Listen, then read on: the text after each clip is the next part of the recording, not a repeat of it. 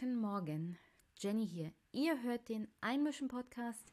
Hier wird Politik betreut. Ich hoffe, ihr habt einen wunderschönen Start in den Montag und in die Woche. Und zum Start in die Woche habe ich euch eine wunderbare Folge mit zwei Gästen mitgebracht. Auf der einen Seite Steven An Palagan mit dem ich auf der Buchmesse gesprochen habe über sein neuestes Buch Kampf und Sehnsucht in der Mitte der Gesellschaft, erschienen im S. Fischer Verlag am 27. September 2023. Aber dazu gleich mehr. Der andere Gast wird Levi Israel Uferfilge sein, der im Tropenverlag 2021 das Buch Nicht ohne meine Kippa veröffentlicht hat – in der er sein Leben als deutscher Jude schildert, mit Alltagsantisemitismus umgehen muss und auch uns als Leserinnen und Leser erzählt, wie das so ist in der deutschen Gesellschaft, alltäglich mit antisemitischen Vorurteilen konfrontiert zu sein, und zwar auf allen Ebenen der Gesellschaft und mit allen möglichen Menschen, von Politiker bis Taxifahrer.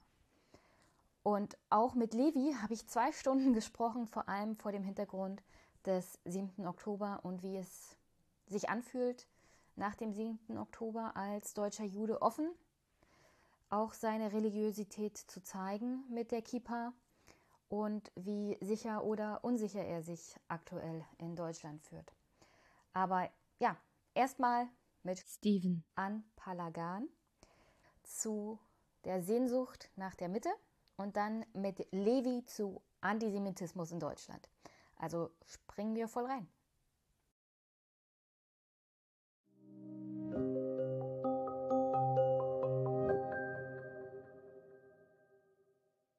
Steven. An Palagan habe ich, wie gesagt, auf der Frankfurter Buchmesse schon vor einigen Wochen über sein Buch Kampf und Sehnsucht in der Mitte der Gesellschaft gesprochen. In diesem Buch schreibt der Theologe und Autor über das Thema Heimat, unsere Heimat. Es ist ein Buch über Menschen, die sagen, ich liebe dieses Land so sehr, aber dieses Land liebt mich nicht zurück. Es ist also eine Geschichte, ein Buch über die Sicht auf Deutschland als Deutscher, als hier angekommener, als hier geborener, der trotzdem von der Gesellschaft als Mensch mit Migrationshintergrund gesehen wird und dem es halt schwer gemacht wird, aus dem Du und Fremden ein Teil unserer Gesellschaft zu werden, ein Teil von wir, von wir, das Volk, wir, das Deutschland.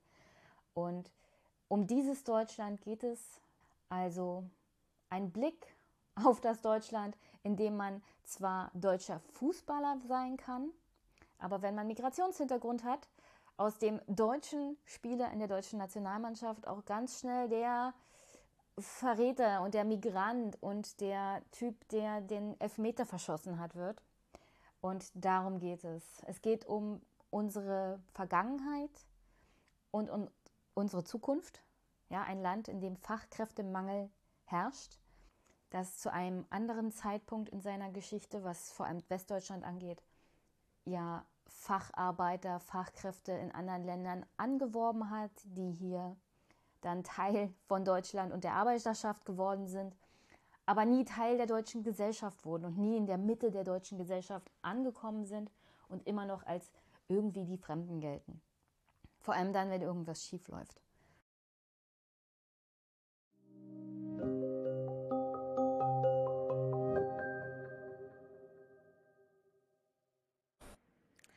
Guten Nachmittag, liebe Hörerinnen und Hörer. Ich sitze in einem kleinen Nebenraum, es halt furchtbar auf der Frankfurter Buchmesse und mein Gast heute Steven Anpalagan. Und äh, wir wollen heute sprechen über Kampf und Sehnsucht in der Mitte der Gesellschaft. Aber bevor wir das machen, reden wir noch ein bisschen über dich. Du hast ja dann Theologie und Anglizistik zu studiert. Warum studiert man denn Theologie? Theologie und Anglistik. Anglistik. Ähm, der Plan war, ein Lehramtsstudium zu beginnen und abzuschließen. Mm, und ich habe im Laufe der Zeit festgestellt, dass Anglistik überhaupt nicht mein Fach ist und auch Lehramt nicht zu mir passt und auch diese Form des Studiums, also das Bachelor-Master-System nicht für mich funktioniert. Was aber große Freude bereitet hat, war das Theologiestudium. Und ähm, die Idee mit Rallye-Englischlehrer, das hat sich schnell zerschlagen, aber als ich einmal drin war, habe ich Theologie weitergeführt. Ähm, diese klassische Diplom ähm, oder die klassische Studien, ähm, die Studienart des, des Diploms, sich viel Zeit zu nehmen, sich nicht auf irgendwelche Credit Points und ähm, zwischen Hausarbeiten zu konzentrieren, sondern tatsächlich Dinge zu verstehen, ähm, Erkenntnisse zu gewinnen, wissenschaftliches Arbeiten zu lernen und ähm, Quellenkritik zu üben, mit Sprache umzugehen. Also man muss ja Hebräisch, Griechisch, Latein lernen, man muss im Prinzip auch die Bibel so halbwegs auswendig können. Es gibt eine Bibelkundeprüfung, man muss die gesamte Philosophiegeschichte können, es gibt ein Philosophikum, das man ablegt. Ähm, und man verbringt sehr viel Zeit damit, Dinge zu verstehen und auch sehr komplexe Dinge über den Sinn des Lebens, über Gott und Gottes Existenz, über Metaphysik, über Dogmatik, systematische Theologie, aber eben auch sehr praktische, handwerkliche Dinge. Wie hält man eine Predigt? Also Homiletik. Ähm, wie spricht man öffentlich? Wie spricht man so, dass die Menschen einen verstehen und nicht sofort abschalten oder gelangweilt sind? Ähm, man gräbt sich ein in das Alte Testament, in das Neue Testament und problematisiert enorm viel, stellt alles in Frage, was es gibt, äh, muss bis aufs letzte Jota tatsächlich ähm, einen Text verteidigen können oder verstehen und anschließend auslegen und diese Auslegung verteidigen können. Ähm, und das ist eine Disziplin, die ich sehr schätze und die ist etwas, ähm, was in weiten Teilen dessen, was ich heute mache, mir sehr hilfreich ist. Also in der journalistischen Arbeit, in der publizistischen Arbeit, wenn es um Podcasts geht, wenn es um Fernsehsendungen geht, wenn es um die Debatten geht, die ich auf offener Bühne führe, wenn es um politische Auseinandersetzungen geht. Wir haben, du sagtest es gerade, sehr wenig Kenntnis. Man könnte auch sagen, die Leute haben sehr wenig Ahnung, selbst die Experten haben sehr wenig Ahnung, wenn man sie teilweise reden hört. Aber dass sich jemand mal reinfrisst in eine Sache und anschließend das, was er sagt, verteidigt, das würde ich mir häufiger wünschen. Wie gesagt, das ist ein Handwerk, das ich im Theologiestudium gelernt habe. Ich frage jetzt nicht, ob Gott existiert. Das ist, glaube ich, an anderer Stelle für einen anderen Podcast besser geeignet. Aber du trittst ja in der Öffentlichkeit auch viel für Menschenrechte auf, gegen gruppenbezogenen Menschenhass, gegen Menschenfeindlichkeit, gegen Rassismus. Ich habe gesehen, aktuell hast du deinen, äh, deinen Twitter-Account der Jüdischen Studierendenunion Deutschlands zur Verfügung gestellt aufgrund der barbarischen Ereignisse in Israel um die Ermordung von über 1000 Jüdinnen und Juden. Was würdest du sagen, wie ist aktuell der Stand der Dinge der Gesellschaft bezüglich Rassismus, Antisemitismus, Menschenfeindlichkeit an sich? Wie geht es uns da gerade? Brauchen wir eine Predigt? Mm, es geht schlecht. Es geht sehr schlecht und ich frage mich, ob wir Fortschritte erzielen oder ob wir Rückschritte erzielen. Also bevor dieser Anschlag stattgefunden hat, haben wir fast ein Jahr lang eine Asylrechts- und Migrations- und Einwanderungsdebatte geführt, die beinahe wortgleich zu dem ist, wie es in den 90er Jahren war.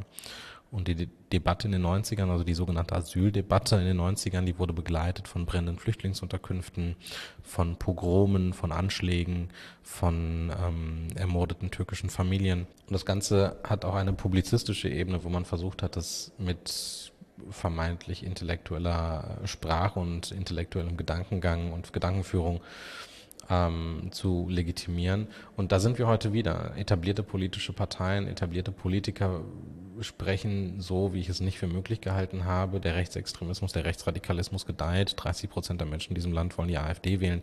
Es ist alles wirklich schlimm. Und dann, was sich jetzt auch einfach deutlich zeigt, ist, dass der Antisemitismus, der spezifische Hass auf Juden der ist in allen Teilen dieser Gesellschaft vorhanden. Er ist links und rechts bei den Konservativen, den Liberalen und Progressiven, bei den Muslimen, den Christen, den Nichtgläubigen. Alle können zusammenkommen und sich darauf einigen, Juden zu hassen. Und mh, mm, das ist ja irgendwie ein Zustand, der überhaupt gar nicht akzeptabel ist und den wir als Deutsche unabhängig, würde ich sogar fast sagen, von unserer Geschichte nicht akzeptieren können, dass Juden in diesem Land nicht in Sicherheit leben können. Und was mir in der gesamten Debatte, die, ich sage wie es ist, von enorm vielen Vollidioten geführt wird, auf allen Seiten fehlt, sind jüdische Stimmen. Und deshalb habe ich meinen Account der Jüdischen Studierendenunion zur Verfügung gestellt. Kommen wir mal zu deinem Buch, auch wenn das ein harter, harter, harter Übergang ist. Aber ich habe etwas gelernt und das ist für mich immer ein Hinweis darauf, dass das Buch doch Sinn macht und sinnvoll ist. Ich habe was Neues gelernt, nämlich dass das Zitat von Max Frisch, wir riefen Arbeitskräfte, es kamen Menschen, nicht bezogen ist auf das deutsche Arbeitskräfteanwerbungsabkommen und dass das gar kein Deutscher ist, sondern das Schweizer. Also was, was können wir eigentlich von der auch vor allem deutschen Geschichte mit dem Umgang von Menschen lernen, die wir hier gebraucht haben und ausgebraucht haben, auch in Bezug auf unser Wirtschaftswunder? Hm. Also, worum es mir vor allen Dingen geht, ist ähm, die Art des Hasses und der Hassrede, die bezieht sich gar nicht auf die Menschen, die aktuell hier sind. Es ist eine generelle rassistische Einstellung, ist eine generelle Fremdenfeindlichkeit, eine generelle Ausländerfeindlichkeit, aber vor allen Dingen ist es, glaube ich, eine Fremdenfeindlichkeit in dieser Form. Es sind dieselben Debatten, die wir jetzt führen, wie wir sie damals geführt haben, als die Ruhrpolen vor 120 Jahren nach Deutschland kamen, die dann geführt wurden, als die Heimatvertriebenen nach Deutschland gekommen sind, als wir das sind dieselben Debatten, als die italienischen Gastarbeiter kamen, die türkischen Gastarbeiter, die vietnamesischen Bürgerkriegsflüchtlinge, die ähm, Ostdeutschen, die in der Nachwendezeit nach Westdeutschland kamen, die jugoslawischen Bürgerkriegsflüchtlinge, dann die Flüchtlinge aus Irak, Afghanistan äh, und Syrien und dann die Flüchtlinge aus der Ukraine und jetzt über weiß ich nicht wem. Es sind die immer selben Muster, es sind die immer selben Diskriminierungsformen, es ist die immer selbe Erzählung, die Pathologisierung, die Kriminalisierung.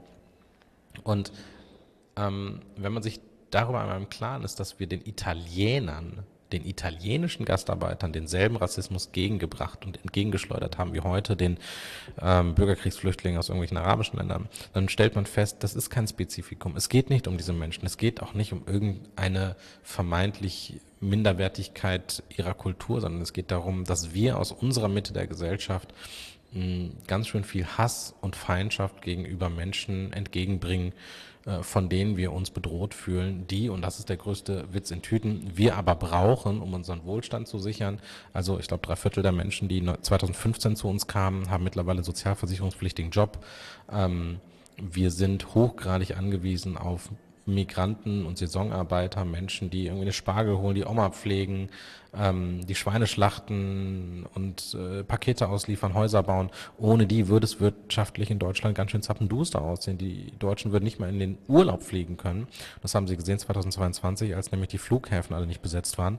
Also ohne Ausländer, ohne die Flüchtlinge, ohne die Migranten, ohne die Menschen, die ähm, in diesem Land alles am Laufen halten, würde ganz schön schnell das Licht ausgehen. Und gleichzeitig stimmen immer alle mit ein, wenn es darum geht, die Einwanderung zu ähm, verringern oder Seenotrettung ähm, einzustellen oder auf diejenigen draufzuhauen, die uns nicht deutsch genug sind. Ähm, und das halte ich für unterkomplex und unseriös und unanständig. Ähm, glaubst du wirklich, dass es das Gleiche ist, wie wir mit Ukrainern umgehen, wie mit den türkischen Gastarbeitern? Weil, also, also was ich auch bei der öffentlichen Debatte so mitbekomme, ist aktuell, dass man ähm, auch gerne das Grundgesetz ändern will und das Recht auf allgemeines Asyl ändern will für politisch Verfolgte oder Menschen, die eben vor Krieg und ähm, Tod und Gewalt fliehen. Und zwar in, mit der Begründung, naja, die bringen ja dem deutschen Arbeitsmarkt nichts und die, Zitat, wollen ja nur in das deutsche Sozialsystem einwandern. Und das ist ja meistens bezogen auf vor allem Menschen aus dem jetzt arabischen Raum, Menschen mit dunklerer Hautfarbe, während die, ähm, das Mitgefühl für die Ukrainer, die dann doch eher hellere Hautfarbe haben, ähm, größer war. Und mhm. nur jemand, der politisch Selbstmord begehen will, würde aktuell tatsächlich gegen die Ukrainer hetzen. Obwohl es da sicherlich den einen oder anderen AfDler gibt, der das tut. Na, nicht nur die AfDler. Also Friedrich Merz, Vorsitzender der CDU, hat über Sozialterrorismus bei Ukrainer gesprochen. Also das ist ähm, im Prinzip ein... Ein, das würde ich so nicht sagen, aber es ist vor allen Dingen ein ganz organisches Verhalten, ähm, ständig irgendwelche Migrantengruppen gegeneinander auszuspielen. Also man würde ja denken, weiße christliche Europäer würden in Deutschland besser besprochen als andere. Aber wenn ich mir die EU-Osterweiterung anschaue, Ende der 90er Jahre, wie wir da über Bulgaren, Rumänen und Polen gesprochen haben, dann merke ich einfach, es ist dieselbe Menschenfeindlichkeit. Wir tun immer so, als ob wir Asiaten besonders wohlwollend und wertschätzend behandeln würden. Aber das ist einfach falsch. Also die Ostdeutschen kennen den schönen ähm, Terminus des sogenannten Fidschi-Klatschens, also dass man einfach losgezogen ist und asiatischstämmige Menschen verprügelt hat. Rostock-Lichtenhagen war ein Anschlag auf vietnamesische Vertragsarbeiter. Als Corona aus, äh, ausgebrochen gebrochen ist, war es für asiatische und asiatischstämmige Menschen in Deutschland die Hölle. Ja, die wurden attackiert, die wurden angemacht, die wurden äh, beleidigt, die wurden irgendwie diskriminiert. Also man muss nur, also es, es ist von einer Sekunde auf die anderen und schon wendet sich der sogenannte spontane Volkszorn auch gegen diejenigen, gegen die, gegen die wir vermeintlich wohlwollend und wertschätzend behandeln. Also von daher, das ist wichtig, dass man das als Rassismus und auch Feindlichkeit gegenüber dem anderen offen ausspricht. Es ist ja nicht nur, wie wir über die osteuropäischen Mitbürger sprechen, sondern auch, wie wir sie behandeln. Und da hast du einen Abschnitt in deinem Buch mhm. relativ zum Ende. Da geht es um den Ort, in dem ich lebe. Mhm. Wernigerode? Nein. Der Entwicklungsorganisation Oxfam zufolge bekommen zahlreiche Saisonarbeiter in der Landwirtschaft nicht einmal den Mindestlohn, arbeiten zuweilen ohne Krankenversicherung und müssen von ihren äh, müssen von ihrem kärglichen Einkommen horrende Mieten für ihre Gemeinschaftsunterkünfte abführen. Der Oxfam-Experte Steffen Vogel verdeutlicht die Höhe der, dieser Abgaben mit einem Vergleich. Für eine Baracke ohne Küche verlangt einer der Betriebe 40 Euro pro Quadratmeter. Die durchschnittliche Kaltmiete in der Münchner Innenstadt liegt bei 23 Euro pro Quadratmeter. Ich weiß ganz genau, welcher Bauer das ist in Fetschau. Das ist nämlich die Firma Ricken, Spreewaldgurkenbauer. Und alle in der Gegend wissen ganz genau, wie der arbeitet und wie der mit den Menschen umgeht, die er da angestellt hat. Ähm, offenes Geheimnis, deswegen bin ich ganz froh, dass Oxfam das mal aufgegriffen hat. Die durchschnittliche Miete in Fetschau ist übrigens 6,20 Euro pro Quadratmeter. Ja? Und Ricken nimmt 40 Euro pro Quadratmeter. Da ist noch nicht mal fließend Wasser in dem mhm. Raum, in dem diese Menschen hausen müssen. Also mir ist es wichtig, dass es ähm, so behandeln wir jedenfalls osteuropäische Menschen, mhm. die Spargel ernten, der teuer verkauft wird. Ja oder oder Gurken halt. Ne? Also wichtig ist mir, ich habe viel aufgeschrieben und es ist kein, äh, wie so häufig aus westdeutscher Perspektive, es ist halt kein allein nicht ostdeutsches Problem. Also wenn man sich die Fleischfabriken in ähm, Gütersloh beziehungsweise in Ostwestfalen anschaut, da sind die Verhältnisse genauso. Also man spricht da von Menschenhandel, man spricht da von Ausbeutung, von sittenwidrigen Arbeitsverhältnissen, äh, man spricht da von moderner Sklaverei.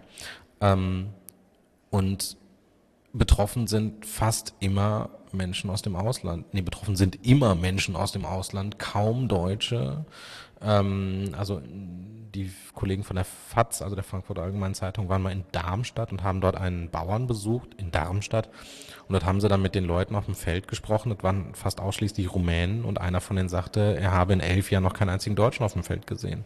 Also diese ganzen Arbeiten werden von Ausländern äh, getätigt die ähm, Frankfurter äh, Flughafen, beziehungsweise überhaupt auch in Düsseldorf am Flughafen, äh, war man sehr schnell dabei, äh, türkische Arbeitskräfte einzufliegen. Die Krabben, das weiß ich, werden in Marokko gepoolt. Wir haben jetzt ähm, Berichte gelesen über äh, Fisch, der verarbeitet wird in irgendwelchen Uiguren Konzentrations- und Umerziehungslagern in China.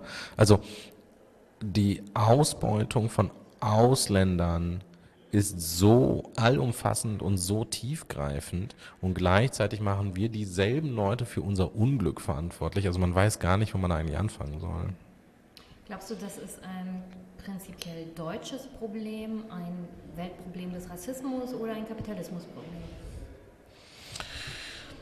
Also ich kenne. Es wird ja immer geben, die man ausbeutet, vor allem im Kapitalismus. Also China ist kein kapitalistisches Land. Die haben vielleicht Staatskapitalismus, aber die sind zumindest formell irgendwo kommunistisch. Ähm, die Ausbeutung und die Schlechtbehandlung von Minderheiten gibt es auch in Russland, auch in allen, also im Prinzip in allen Ländern dieser Erde, unabhängig der Wirtschaftsform.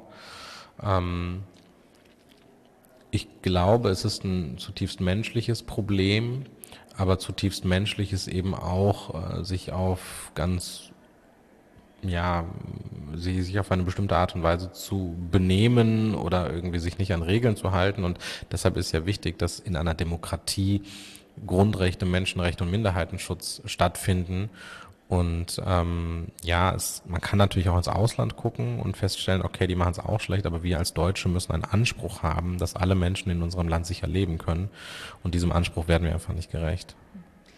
Titel ist ja Kampf und Sehnsucht in der Mitte der Gesellschaft. Was ist denn diese Mitte? Tja, das ist eine gute Frage. Also man muss natürlich zwischen unterschiedlichen Mittebegriffen äh, unterscheiden. Es gibt die politische Mitte, die wirtschaftliche Mitte und die gesellschaftliche Mitte. Und mm, es gibt einen ganz interessanten Fakt oder eine ganz interessante Beobachtung. Die Mitte ist nämlich ein Sehnsuchtsort. Alle möchten zur Mitte gehören. Manche möchten ihr auch entfliehen, aber zumindest nicht öffentlich. Also wer arm ist, möchte zur Mitte dazugehören. Wer in der Mitte ist, möchte in der Mitte bleiben. Und wer reich ist, möchte von dort weg. Aber er kann es nicht offen sagen. Und das ist einer der Gründe, weshalb Politiker beispielsweise bei Wahlkampfveranstaltungen immer diese vermaledete Currywurst essen. Also die würden, glaube ich, 364 Tage im Jahr nicht Currywurst essen, aber wenn es dann darum geht, sich volksnah zu geben, als einen der ihren dem Wahlvolk anzubiedern, dann gehören sie plötzlich zur Mitte. Ähm, in der FDP spricht man immer so wahnsinnig viel von der arbeitenden Mitte der Gesellschaft. Eine, der Friedrich Merz meinte, er gehöre zur gehobenen Mittelschicht, das sagen viele andere auch. Ja. Ja, und das ist halt der Punkt. Man könnte ja einfach sagen, ey, I'm rich bitch, so, ne? Aber er sagt er halt nicht, weil irgendwie offensichtlich ist, dass die Leute es nicht gutieren, wenn man sich selber zu weit von der Mitte entfernt. Und dieser, diese Konstruktion der Mitte, die ist halt spannend, weil die Konstruktion der Mitte dann auch einhergeht damit, was in diesem Land als normal gilt. Und das ist eben nicht nur eine Konstruktion von Normalität, sondern eben auch von Normativität, was normal sein darf. Und das bezieht sich ja nicht einmal nur auf die Frage, was ist Deutsch oder wer darf Deutsch sein. Wir hatten vor ein paar Jahren die hochgradig spannende wie gleichzeitig toxische Debatte, ob Schwule und Lesben heiraten dürfen. Und da gab es von Menschen, die mit alledem überhaupt nichts am Hut haben, starke Einwände, weil sie der Meinung sind, das ist doch überhaupt nicht normal. Und das gehört doch gar nicht in die Mitte unserer Gesellschaft, wenn plötzlich Menschen, die nicht meinem heteronormativen Ideal entsprechen, äh, genauso glücklich und genauso verpartnert und verheiratet sein dürfen wie ich. Und dieses. Aber wer, wer hat denn diese Debatte geführt? Weil ich glaube, gesellschaftlich war das schon längst entschieden. Ja, aber es gab ja relativ viele konservative, auch religiöse Kräfte auf allen Seiten, die sich da sehr angegriffen gefühlt haben. Und ich weiß von, naja, auch der CDU, CSU, dass ganz, ganz viele Menschen dagegen gestimmt haben. Ohne, ja, ohne ersichtlichen Grund. Ja, aber also eben auch. Ja, genau. Also wenn, aber, wir, wenn wir von der Mitte der Gesellschaft reden, die Mitte der Gesellschaft die Mehrheit der Gesellschaft darstellt, sagen wir mal so, Mitte in der, der Mehrheit der Gesellschaft war das ja gar kein. Doch, bis in die Mitte der 90er Jahre gab es keine Zustimmung für die Homo-Ehe. Und erst durch harte Kampagnen, erst durch starke Durchsetzung und erst durch auch ein Versehen oder ein Fehler auch der Bundeskanzlerin ähm, haben Grüne, Linke und SPD und progressive Kräfte und auch die FDP die Chance ergriffen, die Ehe für alle irgendwie durchzubringen. Also dass das ein Selbstläufer wäre, das stimmt einfach nicht. Und das ist für mich auch nur ein Beispiel dafür, wie etwas eigentlich völlig Unkontroverses zu einer Kontroverse werden kann, beziehungsweise in der Mitte verhandelt wird, ob diese Leute bei uns denn dabei sein dürfen. Und Aber das, also der Bundestag wenn ich mir jetzt Mitte mal auch sozioökonomisch angucke, ist ja nicht mehr die Mitte der Gesellschaft, sondern schon sehr, sehr gehobene Mitte der Gesellschaft. Und ich, ich kann mich nicht daran erinnern, dass es zu dem Zeitpunkt, ich gebe dir recht, in den 90er Jahren, also es war ein Prozess, also Gesellschaft muss sich ja auch an eine neue Normalität gewöhnen, beziehungsweise die, die diskutieren und sie akzeptieren. Ähm, ob das jetzt richtig oder falsch ist, darum geht es ja nicht. Es hat einen ganz schön langen Prozess gedauert. Aber zu dem Zeitpunkt, als Merkel gesagt hat, ähm, also das, darüber können wir entscheiden, das ist jetzt eine Frage des Gewissens ähm, der jeweiligen Fraktion. Zu dem Zeitpunkt war es, glaube ich, in der Mehrheit der Gesellschaft überhaupt kein Problem mehr. Mm. Also es gab jedenfalls keinen größeren öffentlichen Aufschrei und Widerstand. Gibt, natürlich gibt es immer die jeweiligen ähm, Lobbygruppen und Interessengruppen, aber die Mehrheit der Gesellschaft hat, ja, ist es so. Genau. Aber da musste man erstmal hinkommen. Organisch und äh, von der Genese her war in der Mitte der Gesellschaft seit Jahr und Tag A, das ist hochgradig spannend, auch wenn man da aus, dem, aus der Perspektive der Mitte schaut. Es gab die Verfolgung von vorrangig schwulen Männern in dem sogenannten Dritten Reich. Es gab in der Bundesrepublik dann die Befreiung dieser Männer aus KZs, nur um sie anschließend einem Haftrichter vorzuführen und sie anschließend wieder zu inhaftieren. Dann gab es die Verfolgung von schwulen, besonders schwulen Männern, aber eben auch lesbischen Frauen bis in die 70er, sogar 80er Jahre. Dann gab es das eben nicht. Aber es gab bis in die 90er, ich glaube sogar bis in die 2000er Jahre einen ganz großen Widerwillen gegen diese sogenannte Homo-Ehe. Es gab keine Mehrheit. Es gab auch gar keine mehrheitliche Befürwortung, dass das Instrument beziehungsweise diese Gleichstellung, Gleichberechtigung in der deutschen Gesellschaft und vor allen Dingen in der deutschen Mitte, und darum geht es ja, stattfinden kann. Und dass der Bundestag dann so entschieden hat, das ist natürlich ein großes Glück, aber ich bin felsenfest davon überzeugt, dass es aus der gesellschaftlichen Kraft heraus nicht so gekommen wäre. Und wir sehen diese gesamte destruktive Energie in derselben Form aktuell beim Selbstbestimmungsrecht, wo es um Transpersonen geht. Es ist literally dasselbe. Die Gesellschaft ist nicht in der Lage zu sagen, ja, mei, dann sollen sie halt machen, was sie wollen. Es sind erwachsene Menschen und wenn irgendjemand feststellt, dass er im falschen Körper ist oder eine andere Identität hat, dann soll er es halt machen. Stattdessen gibt es irgendwie Phantomdebatten in der Mitte, wer dann überhaupt dabei sein und wer überhaupt in diesem Land eine Form von Normalität erfahren darf. Und darum geht's. Und ich habe einen ganz langen Teil des Buches gewidmet der Frage, was ist Deutsch, was ist die deutsche Leitkultur. Denn darüber wird auch Mitte verhandelt, weil man feststellt, hey, die dürfen gar nicht dabei sein, denn das sind ja gar keine echten und richtigen Deutschen. Du beschreibst ja in deinem Buch dann auch so grundsätzlich die Frage, also wer von der deutschen Normalität abweicht, wie gesagt, wird dann ausgestoßen. Die Frage ist ja, was, was ist eigentlich diese deutsche Normalität? Also was ist eigentlich normal?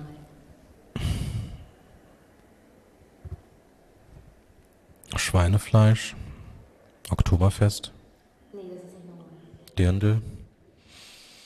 Und das ist der Punkt. Es gibt eine Konstruktion von Normalität, die immer und immer und immer wieder versucht wird und immer und immer und immer wieder dargestellt wird, die überhaupt gar nicht nach innen wirkt als Identitätsmerker oder Identitätsmarker, sondern nach außen wirkt, um Menschen auszugrenzen.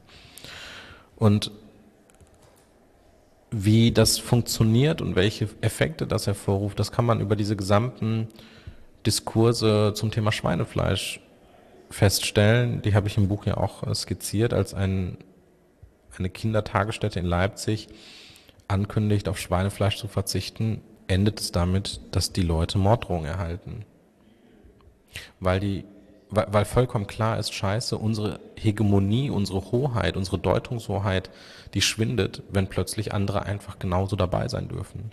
Und es gibt einen ganz perfiden Wunsch, nach, ich möchte es nicht so nennen, Unterdrückung, dass sich die anderen an unsere Regeln halten sollen. Und mit unsere Regeln sind eben nicht Gesetze und Zugehörigkeiten, gesellschaftliche Teilhabe gemeint, sondern unsere Regeln ist unsere komische Folklore und wir möchten es denen einfach schwer machen. Und wir möchten es denen nicht einfach machen, indem wir sagen, ja Mai, dann können die Kinder alle gemeinsam essen, egal welchen Glauben sie haben. Und wenn jemand sagt, Gilamos ist Deutschland, nicht Kreuzberg ist Deutschland, und das sagt jemand, der Fraktionsvorsitzender und Oppositionsführer im Bundestag ist, dann ist das eben auch nicht der Praktikant im Konrad-Adenauer-Haus, sondern ist eine ganz gewichtige Stimme einer Partei, die aktuell 30 Prozent Zustimmung in ganz Deutschland hat. Und dann würde ich das halt auch nicht klein machen, sondern ich würde es feststellen, dass diese Leute, nachdem sie irgendwelche demoskopischen Expertisen eingeholt haben, denken, das ist genau der Punkt, wo wir jetzt irgendwie wieder mit der flachen Hand auf den Tisch schauen und sagen, ja, die anderen, die sollen mal schön nach unserer Pfeife tanzen. Und das ist das ist ein ganz gewichtiger Faktor, worum es bei Identitätskonstruktion geht. Gar nicht um uns selber, denn wenn du sagst, ja, Deutschland ist ein mehrheitlich christliches Land, dann kannst du mal in der Innenstadt fragen, wer das letzte Mal sonntags im Gottesdienst war. Darum geht's aber nicht. Es geht. Würde ich nie sagen. Ich bin ja selber nicht mal christlich. Naja, aber wir waren bis vor kurzem, war die Mehrheit der Menschen Mitglied der, äh, der katholischen oder evangelischen Kirche. Das ist sie nicht mehr, aber immerhin noch 50 Prozent. Das ist mit Abstand die größte Religionsgemeinschaft in diesem Land. Und wenn du die Leute fragst und die Leute, die äh, als patriotische Europäer gegen die Islamisierung des Abendlandes auf die Straße gehen oder die sagen, wir wären eine, was, was sagen die immer, christlich, christliches Abendland oder christlich-jüdisches Abendland. Das stimmt halt einfach nicht. Worum es den Leuten geht, ist, dass wir vor allen Dingen kein muslimisches Abendland sein wollen. Warte mal. Ich muss mal kurz was nachgucken. Ähm, ohne Fakten ist immer schlecht, ein Argument zu machen. Du, du, du, du, du.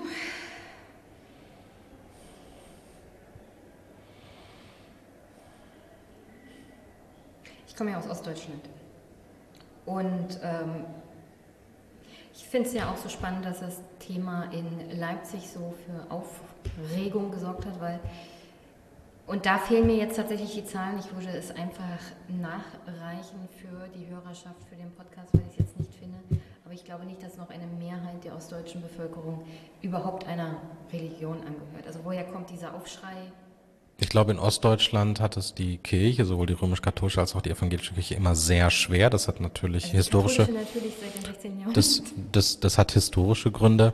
Aber wenn man Gesamtdeutschland betrachtet, ist, glaube ich, letztes Jahr der eine Punkt erreicht, dass 49,5 Prozent der Menschen in Deutschland Mitglied einer der beiden großen Kirchen war und davor eben also Anfang des 20. Jahrhunderts ähm, waren es fast 100 Prozent, dann waren es immer noch eine große Mehrheit, dann war es immer noch eine Mehrheit und jetzt sind zumindest nur 49 Prozent. Aber wie gesagt, es ist mit Abstand die größte Religionsgemeinschaft in diesem Land. Und ähm, es geht nicht darum, dass man die christliche Religion feiert oder fördert. Es geht darum, dass die anderen keinen Fuß auf den Boden bekommen. Darum geht's. Wer sehnt sich denn eigentlich in der Mitte anzukommen, wenn die Mitte so darauf bedacht ist, auszuschließen? Mm, die einfache und etwas witzlose Antwort ist äh, die Menschen an den Rändern. Und jetzt kann man natürlich fragen, wer sind denn diese Menschen an den Rändern? Und das ist ja im Prinzip auch klar. Es sind arme, alte, kranke, schwache Ausländer, überhaupt Menschen, die sich schwer tun äh, mit der gesellschaftlichen Teilhabe oder Menschen, mit denen wir uns schwer tun, ihnen gesellschaftliche Teilhabe zu ermöglichen. Und die wollen nichts anderes als einfach nur ihr Leben leben, als einfach nur ihr Leben, als ganz normale Menschen, ganz normale Deutsche in diesem Land leben, ohne dass sie jedes Mal beim Bäcker, in den Medien, in der Arbeitsstelle auf ihre Herkunft, ihre Hautfarbe oder irgendwas reduziert werden, auf ihre sexuelle Orientierung oder Identität äh, reduziert werden, auf ihre Religion reduziert werden, auf ihre Armut reduziert werden, auf ihr Ostdeutschsein reduziert werden all diese Menschen möchten auch die Normalität erfahren, die es in dieser Mitte gibt oder die die Mitte ihnen verspricht. Und das ist eigentlich der spannende Punkt. Und weil dieses Buch eben sehr viel über Heimat ähm, spricht oder weil es in diesem Buch sehr viel um Heimat geht, habe ich in dem Buch jetzt erstmal den Kampf und auch die Sehnsucht von Menschen aufgeschrieben und auch erzählt, die ähm, aus einer anderen Heimat oder zwei Heimaten haben und in Deutschland eine Heimat finden wollen. Was macht das eigentlich mit Menschen, wenn sie diesen Liebesentzug, würde ich ja schon sagen, also es geht ja auch um Sehnsucht nach Liebe und Anerkennung, wenn man in der Mitte ankommt? Also was macht das mit Menschen, wenn sie diesen Liebesentzug von der Gesellschaft erleben und ähm, auch erleben, dass ihre Sehnsucht enttäuscht wird? Wenn du jemanden liebst, der dich nicht zurückliebt, dann hast du Liebeskummer. Und dann handelst du irrational und dann triffst du falsche Entscheidungen, dann sagst du Dinge, die du möglicherweise bereust, dann tust du Dinge, die du möglicherweise bereust. Und ich glaube, mit diesem Liebeskummer kann man ganz viel erklären, man kann ganz viel arbeiten. Und es ist vor allen Dingen ein anderer Anspruch und auch ein anderer Blickwinkel, weil er dann nämlich die Leute von innen heraus betrachtet und die Leute nicht immer bei ihrer ersten Verfehlung abschieben, keine Seenotrettung, rausschmeißen, ausbürgern, Einbürgerung, bla bla bla, sondern du sagst einfach, hey, was brauchen die denn, damit sie hier ankommen? Und das ist ja der Hochgrad, das ist ja wirklich spannend. Wann immer es rechte Anschläge gibt, wann immer es rechte Umtriebe gibt, Grenzüberschreitungen gibt, wann immer Rechtsradikalismus, Rechtsextremismus passiert, sitzen die Leute in den Talkshows und fragen sich, wie können wir die Leute wieder zurückholen?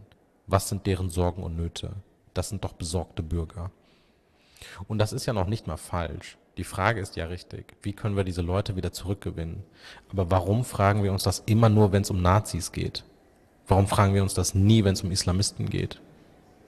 Ich habe gleich ein Zitat von Markus Söder. Ähm, aber bevor wir dazu kommen und dann noch zu was anderem, was mir jetzt spontan eingefallen ist. Was ist eigentlich typisch deutsch? Wer ist denn der typische Deutsche? Bist du das? Bin ich das? Man kann das deskriptiv machen, indem man sich anguckt, was die Zahlen des Statistischen Bundesamtes sind. Ähm, der typische Deutsche ist Westdeutsch. Der typische Deutsche ist ein Mann und Mitte, Ende 50, der in einer, ich glaube, 94 Quadratmeter Wohnung lebt mit einer Partnerin und deren Kinder, äh, ich weiß gar nicht, Max oder Anja oder Natalie heißen oder so. Und die hin und wieder in die Kirche gehen, mit der Kirche verbunden sind, aber jetzt nicht unbedingt sonderlich christlich sind. Die keinen Migrationshintergrund haben, mindestens eine Berufsausbildung und um die äh, 3000 Euro Nettohaushaltseinkommen haben. Das ist der typische Deutsche, wenn man ihn jetzt mal so statistisch äh, markieren würde. Ich habe hier nämlich einen Part in deinem Buch entdeckt, wo ich sagen würde, ja, das ist mehr typisch deutsch als alles andere. Ich lese mal kurz vor. Ich bin deutscher Staatsbürger, Kind deutscher Staatsbürger, Bruder einer deutschen Staatsbürgerin. Ich habe in Deutschland Kindergartenschulen und Universitäten besucht. Ich habe für ThyssenKrupp, Bertelsmann und Porsche gearbeitet. Ich esse gerne Bratwurst und Bratkartoffeln und verstehe die Faszination von Thermomix und Tupperware. Ich lebe seit 39 Jahren in diesem Land. Beinahe ebenso lang frage ich mich, ob ich jemals deutsch genug sein werde.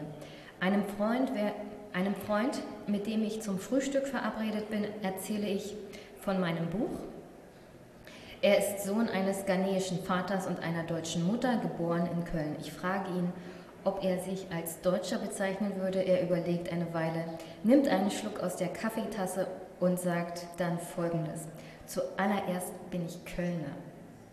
Und das spricht eigentlich sehr viel darüber aus, wie Deutschland nämlich wirklich ist. Also ich würde auch damit anfangen zu sagen, also ich bin Jüterbockerin, ich bin Brandenburgerin, dann bin ich vielleicht Deutsche und dann bin ich Europäerin. Also tatsächlich glaube ich, dass viele sich eher regional orientiert ähm, identifizieren würden, ähm, wenn sie jetzt unter sich sind und wenn sie nicht gerade in einem politischen, gesellschaftlichen Kulturkampf äh, sich irgendwie darstellen müssen, weil äh, Deutschland auch historisch gesehen eher regional geprägt ist als national. Also ich war gestern in Berlin, oder ich habe ein paar Tage in Berlin verbracht und war da in einem, einem schicken Hotel im Grunewald. Und es war alles schön, aber ich fühle mich ehrlich gesagt immer auch ein bisschen einsam, wenn ich in Berlin bin. Irgendwie komme ich da auch kulturell und von der Mentalität her nicht zurecht. Und dann habe ich da eingecheckt und habe da einen äh, Mitarbeiter vorgefunden im Hotel. Und der war irgendwie ein bisschen quirlig, auch ein bisschen anstrengend nachts um zwei. Aber irgendwie hat sofort Klick gemacht. Ich habe das gar nicht richtig verstanden. Und dann guckt er auf meinen Meldeschein und sagt, Sie sind ja Rheinländer. Und dann gucke ich ihn an und sagt, ich auch. Und ich muss da ehrlich gesagt viel drüber nachdenken, dass unabhängig von sozialem Milieu, von Arbeit, von Alter, von allem, ich meine, er hat keinen Migrationshintergrund, ich habe einen, er äh, ist schwul, ich bin nicht schwul, aber nichts davon spielt eine Rolle. Einzig die Tatsache, dass wir beide Rheinländer sind, hat uns irgendwie mentalitätsmäßig total nah zusammengebracht. Und ich finde, das ist eine spannende Sache, die ich immer wieder beobachte, wenn ich in Deutschland bin. Wenn ich hingegen im Ausland bin, merke ich, dass es doch eine ganz starke Zuwendung gibt zu Deutschen, zu anderen Deutschen. Nicht unbedingt im Urlaub, da ist man ja froh, wenn man den Deutschen aus dem Weg gehen kann, aber wenn man auf Arbeitsebene ist und man hat irgendwie mit anderen Europäern zu tun oder mit Deutschen zu tun, das macht dann schon das gibt einem etwas in die Hand und das führt einen auch zueinander und das finde ich hochgradig spannend, weil der Satz oder der die Aussage des Freundes, die geht ja weiter. Er sagt ja zuallererst bin ich Kölner, dann bin ich Ghana, dann bin ich Europäer und dann bin ich Deutscher. Und man denkt, krass, der mag Deutschland ja gar nicht, aber das stimmt nicht der mag Deutschland sehr wohl, aber das, was er fühlt, ist einfach etwas anderes. Und das hat im Übrigen auch gar nichts mit Ghana oder nicht Ghana zu tun. Das hat vor allen Dingen auch damit zu tun, dass das in Deutschland überall so ist, genauso wie du auch sagst.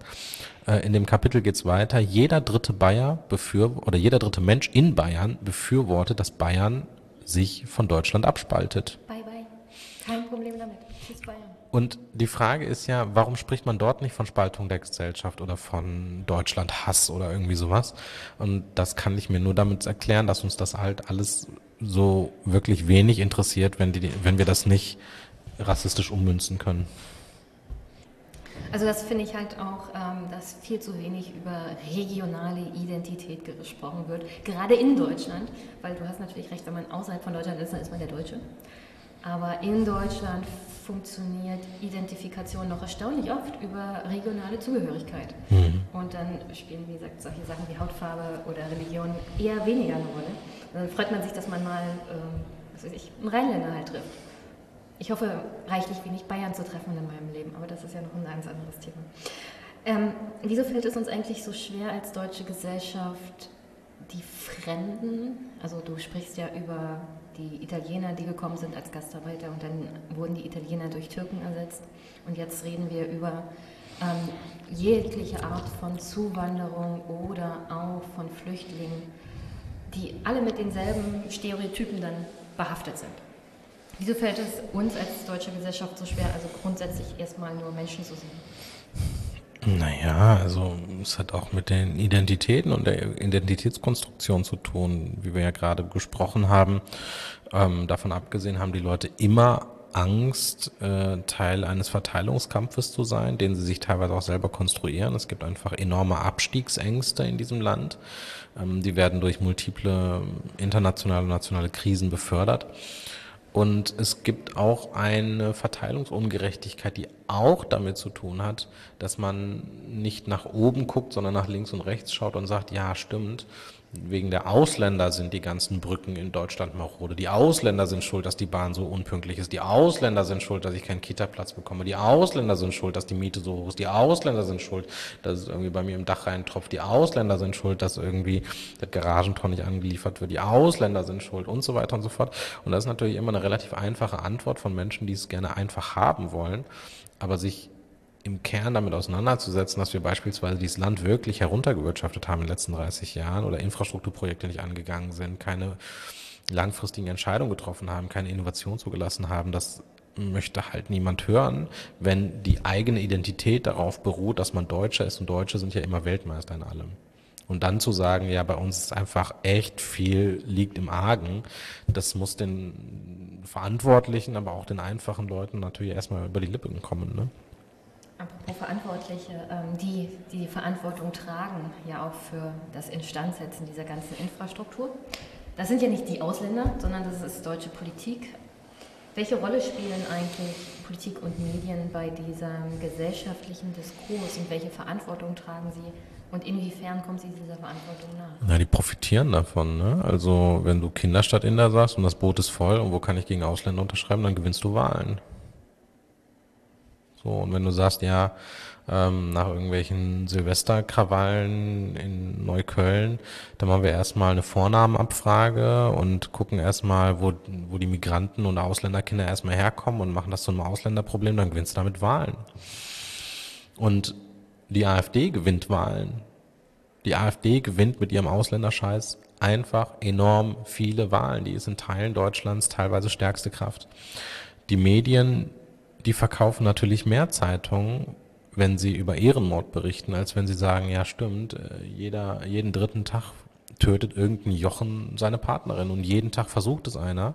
Aber wenn sie darüber schreiben, dann kauft keiner die Zeitung. Deshalb schreiben sie ganz, ganz klein immer über Familientragödie, Liebesdrama, Eifersuchtsdrama, äh, Mord aus Leidenschaft, solche Sachen.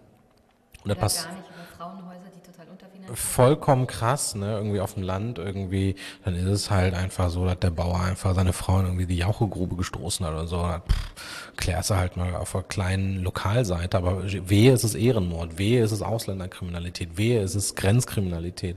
Dann, dann geht die Post ab und das wird geklickt, das wird gekauft, es gibt Auflage und wir reden dann die ganze Zeit darüber und solange es wirtschaftliche Incentivierung gibt, werden die Leute nicht aufhören, sich anders zu verhalten.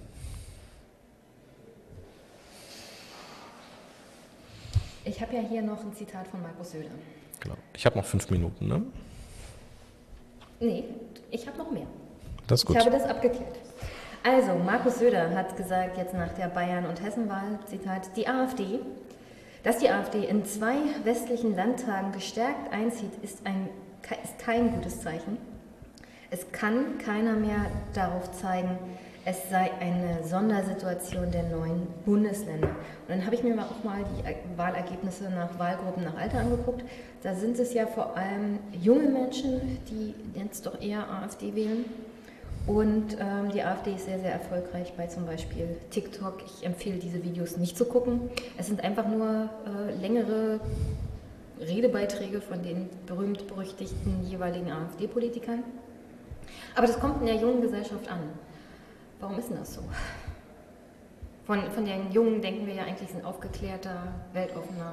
Also, ähm, ich kriege den Tweet jetzt nicht mehr zusammen, aber irgendjemand sagte, die einen gründen, also die Rechten und Rechtsradikalen ähm, gründen Vorfeldorganisationen, haben Marketingagenturen, haben ähm, Werbekonzepte, haben Medien, Medienorganisationen, sind auf TikTok, äh, kaufen sich irgendwelche Trollfarmen, ähm, produzieren diese Videos und sind auf Social Media und die anderen stehen mit ihrem Wahlwerbestand in der Innenstadt und verteilen Kulis und Luftballons. Und wir wundern uns, warum die einen erfolgreicher sind als die anderen. Also das ist ja vollkommen, vollkommen klar. Also die etablierten Parteien, die äh, demokratischen Parteien haben seit Jahr und Tag in der politischen Kommunikation wirklich, wirklich, äh, die sind in den 90er Jahren stehen geblieben. Wenn überhaupt sie es bis in die 90er Jahre geschafft haben und die anderen geben Vollgas und wissen ganz genau, wie man unterwandert, indoktriniert, aufoktroyiert, wie man Debatten bestimmt. Und die haben es aber ehrlich gesagt auch einfacher. Die haben einfacher Feindbilder zu erzeugen und einfach zu sagen, Robert Habeck will eure Heizung rausreißen. Die haben es einfach, indem sie sagen, die Ausländer sind schuld. Die haben einfach, indem sie sagen, ja, dann gibt's Linksrutsch und dann äh, ist ein Eigenheim futsch. So. Und das ist ein grundsätzliches ähm, Ungleichgewicht. Und ähm, diesem Ungleichgewicht muss man begegnen mit kluger Kommunikation, mit einem Blick in die Geschichte, mit irgendwie vernünftiger Publizistik, mit vernünftiger Medienwirkungsforschung, mit vernünftigen politischen Konzepten.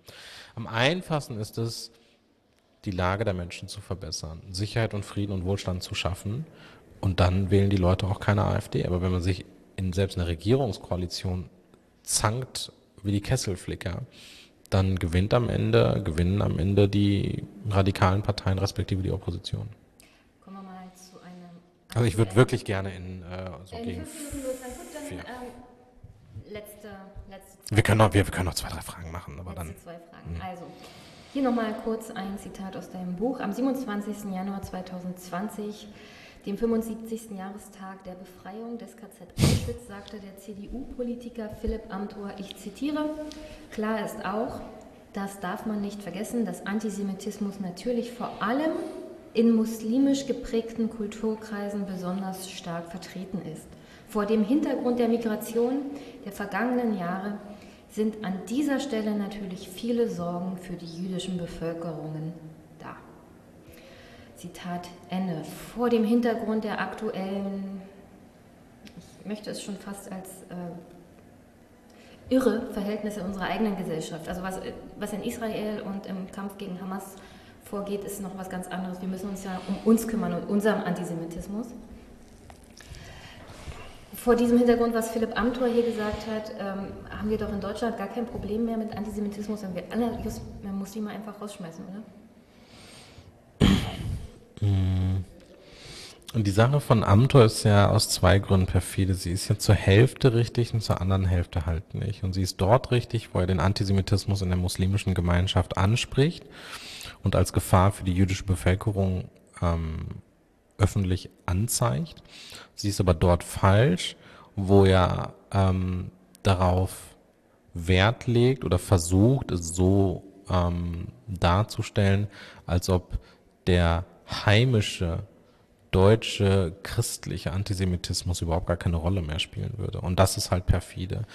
Man muss ähm, in dieser Debatte schauen, dass es nicht in ein Aber abgleitet, sondern in ein Und für die jüdische Gemeinschaft ist wichtig, dass wir dieses Und betrachten. Es gibt Antisemitismus von rechts und von links, von Muslimen und von Christen und von äh, nicht konfessionell gebundenen.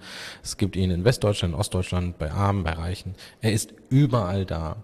Und zu sagen, nur die einen, und das sind diejenigen, die nicht zu meiner Wählergruppe gehören, diejenigen sind antisemitisch, aber unsere Leute halt nicht, das ist halt sehr, sehr perfide. Und es ist halt, wie gesagt, es ist noch nicht mal vollständig falsch, aber es ist halt nur die halbe Wahrheit. Und mit Blick auf den Attentäter oder den Terroristen von Halle, der eben nicht Murat hieß, sondern Stefan, und der aus rassistisch-antisemitischen Gründen Menschen getötet hat und ein Blutbad unter 85 Juden verrichten oder ähm, anrichten wollte, ist es umso gravierender, wenn äh, Bundestagsabgeordnete solche, wie ich finde, rassistischen Instrumentalisierungen der Gefahr von Jud für Juden ähm, nutzen für ihre eigene politische Arbeit. Und das halte ich für sehr perfide. Hast du noch Sehnsucht nach der Mitte? Naja, ich habe vor allen Dingen Sehnsucht, dass mir ähm, dieser Diskurs nicht mehr auf den Sack geht, ehrlich gesagt. Dass wir irgendwann weiterkommen, dass wir nicht mehr die, in dieselben Muster verfallen, dass wir die Chancen und Herausforderungen, die ja zum Beispiel dieser Arbeitskräftemangel mit sich bringt, nutzen, um eine gemeinsame Vision zu schaffen, wie Deutschland aussehen kann, wie wir gemeinsam zusammenleben können, wie wir dieses Land besser machen können, wie wir Innovation befördern können. Wir waren immer Exportweltmeister, weil wir Dinge erfunden haben und so in die Welt hinaus verkauft haben. Das können wir weiterhin tun. Ich meine, der Corona-Impfstoff, der kommt von zwei äh, Nachfahren türkischer Gastarbeiter. Das ist doch ein, ein großer Erfolg. Und ähm, die ersten derjenigen, die als ähm, Kinder des jugoslawischen, des afghanischen, irakischen, syrischen Krieges hierher gekommen sind, die sind mittlerweile ähm, durch mit Schule und Ausbildung oder Universität, starten in die Jobs. Und ich finde das eine ganz fantastische Perspektive. Da hat die ehemalige Bundeskanzlerin Angela Merkel vielleicht auch recht gehabt. Wir haben es nämlich geschafft. Okay, hast du sonst noch eine Botschaft für die Hörerinnen und Hörer? Nein, okay. Dann herzlichen Dank, äh, Stefan, und ich wünsche dir noch viel Spaß auf der Buchmesse. Vielen Dank, dir auch. Ciao.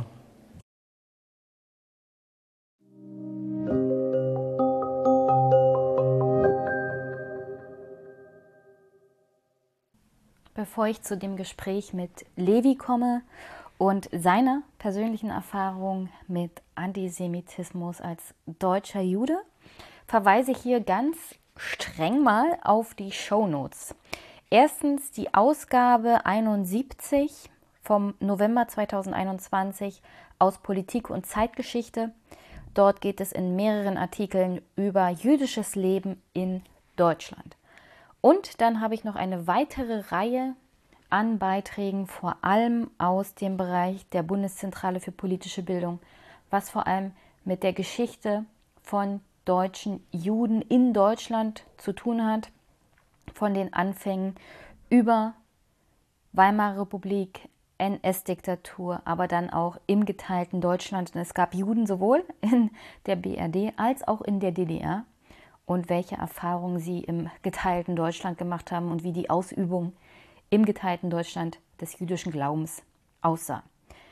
Auch ein kleiner Hinweis, ähm, das mag nicht vielen bekannt sein, aber es gab schon im vierten Jahrhundert nach Christus jüdische Gemeinden auf heute deutschem Territorium.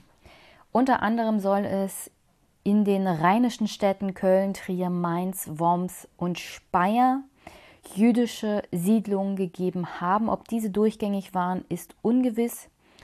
In der Regel hat das Ansiedeln von jüdischen Gemeinden in dem ganzen römischen Staatsgebiet stattgefunden. Also die ersten Jüdinnen und Juden in Deutschland kommen tatsächlich sehr frühzeitig in der Römerzeit. Grundsätzlich ist es ziemlich interessant, sich mit der Frühgeschichte der Antike und der Anwesenheit jüdischer Siedlungen in Germania auseinanderzusetzen. Es hängt, wie gesagt, sehr viel mit der Anwesenheit von römischen Provinzen zusammen. Man weiß ganz genau, dass es zum Beispiel in Köln um 321 eine römische Gemeinde gegeben haben muss, denn es geht auf das Jahr 321 ein Dekret des Kaisers Konstantin zurück, der es erlaubt, dass Juden in die Kuria berufen werden. Und das ist insoweit interessant, weil in dieser Zeit erlebt Rom eine größere Krise. Das hängt unter anderem auch damit zusammen, dass vor allem die höheren Ebenen der römischen Gesellschaft, also wirklich die römische Oberschicht angefangen hat, diese wirklich kostspieligen Ämter, das waren eigentlich Wahlämter, also wir hatten einen Amtsadel in Rom und das waren Wahlämter und die mussten halt auch teuer erkauft werden, also es waren eher ehrenamtlich, also man musste Geld haben, um diese Ämter besetzen zu können, aber aufgrund der hohen Kosten fing die römische Oberschicht an, diese Ämter zu meiden, was dazu führte, dass Rom, was die Verwaltung angeht, in eine Krise geriet. Man konnte nicht mehr alle Ämter besetzen, weil nicht genug Leute da waren der römischen Oberschicht, um sie sich leisten zu können.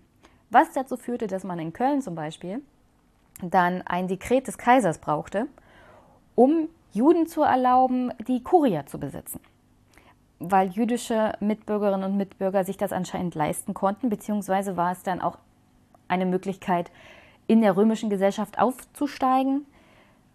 Jüdinnen und Juden hatten zwar eine erlaubte Religion im alten Rom, also eine anerkannte Religion, aber aufgrund der Tatsache, dass sie vom Kaiserkult und vom Opfern römischer Staatsgötter befreit waren, konnten sie in der vorherigen Zeit die offiziellen Verwaltungsämter halt nicht wahrnehmen. Also wird ein bisschen kompliziert. Es hat sehr viel mit Rom, mit der Religion Roms und dem Zusammenhang von römischer Religion und eigener Identität zu tun. Also kurzum, man musste halt eigentlich dem Kaiser huldigen als eine Art Gott auf Erden und man musste auch den römischen Göttern halt Opfer darbringen. Und das war für Jüdinnen und Juden und übrigens auch für Christen später natürlich ein No-Go, weil man nur einem Gott huldigte und keinem Kaiser, der lebendig war und schon gar keinen anderen Göttern, heidnischen Göttern. Wie gesagt, also die jüdische Religion war in, im alten Rom eine erlaubte Religion, aber man war dadurch von öffentlichen Ämtern ausgenommen. Im dritten Jahrhundert, vierten Jahrhundert änderte sich das, weil Rom eine größere Krise erlebte. Und deswegen kann man daraus schließen, dass es um 321 mindestens eine größere jüdische Gemeinde in Köln gegeben haben muss, denn es gab ein Dekret, das Juden erlaubte, die Kuria zu besetzen und die Ämter aufzunehmen. Also man kann die Anwesenheit von jüdischen Gemeinden mindestens auf das dritte, vierte Jahrhundert in Deutschland zurückverfolgen, damals Germanien. Und die Geschichte des deutschen Judentums ist eigentlich so alt wie Deutschland selber. Dazu findet ihr aber eine Reihe von Artikeln, wie gesagt, in den Shownotes. Unbedingt lesen. Ich gucke mal, ob ich es 2024 schaffe, mit Historikern zu genau diesem Thema antike jüdische Geschichte oder Geschichte des deutschen Judentums an sich mal zu sprechen. Kommen wir ein bisschen zu Zahlen von Religionen in Deutschland. Das ist ja auch mal interessant genau zu wissen, also wie viele verschiedene Religionen in welcher Höhe gibt es denn eigentlich in Deutschland, damit man mal eine Perspektive hat bezüglich der Mitte-Studie, über die Levi und ich auch sprechen werden. Also wo es heißt, dass 11 Prozent der deutschen Bevölkerung oder der befragten Bevölkerung sagen, dass, Zitat, Juden zu viel Einfluss in Politik und Medien haben. Zitat Ende. Also gucken wir uns mal Zahlen an.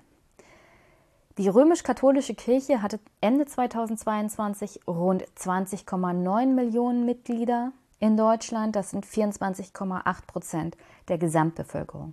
Die evangelische Kirche, der EKD, hatte 19,1 Millionen Mitglieder. Das sind 22,6 Prozent der Bevölkerung.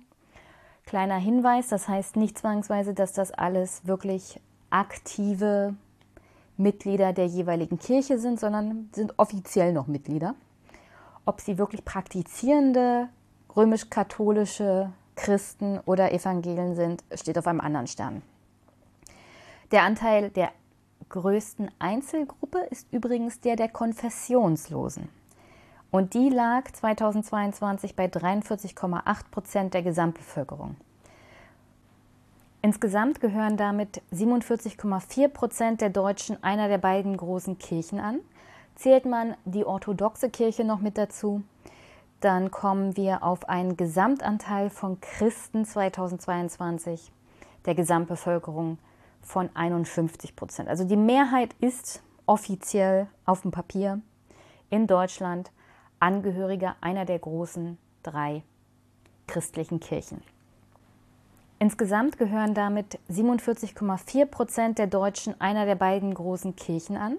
Zählt man die orthodoxe Kirche noch mit dazu, dann kommen wir auf einen Gesamtanteil von Christen 2022 der Gesamtbevölkerung von 51 Prozent. Also die Mehrheit ist offiziell auf dem Papier in Deutschland Angehöriger einer der großen drei christlichen Kirchen.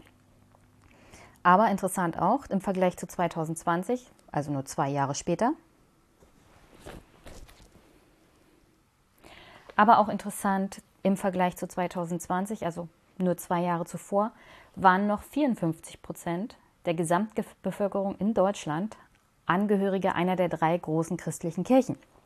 Und damit haben wir einen Rückgang innerhalb von zwei Jahren um drei Prozent. Die Anzahl der Muslime wurde 2019 in Deutschland zwischen 5,3 und 5,6 Millionen geschätzt. Das wären so zwischen 6,3 bis 6,7 Prozent der Gesamtbevölkerung. Alle anderen Religionsgemeinschaften zusammen stellen nur knapp 1 Prozent der Gesamtbevölkerung in Deutschland.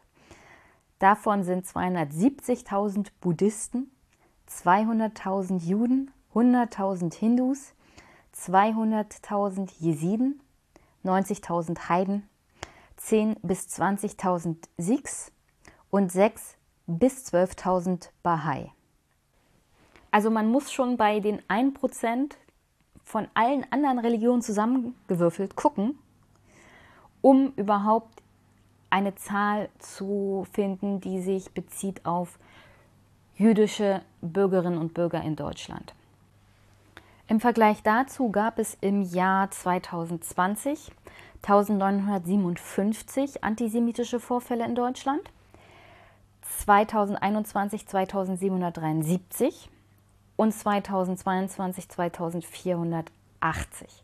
Das heißt, auf circa 2% aller jüdischen Bürgerinnen und Bürger in Deutschland wurde ein antisemitischer Angriff vorgenommen, in welcher Form auch immer. Und das ist eine ziemlich hohe Verbrechenszahl, wahrgenommen nur auf eine Religion.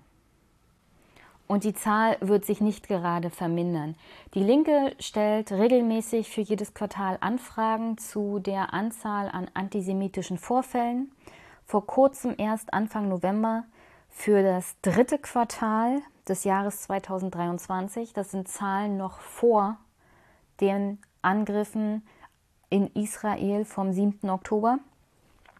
Und demnach wurde im dritten Quartal des Jahres 2023 bisher nur im dritten Quartal 540 antisemitisch motivierte Straftaten polizeilich erfasst, etwa 100 mehr als im zweiten Quartal und fast 140 mehr als im selben Quartal des Vorjahres.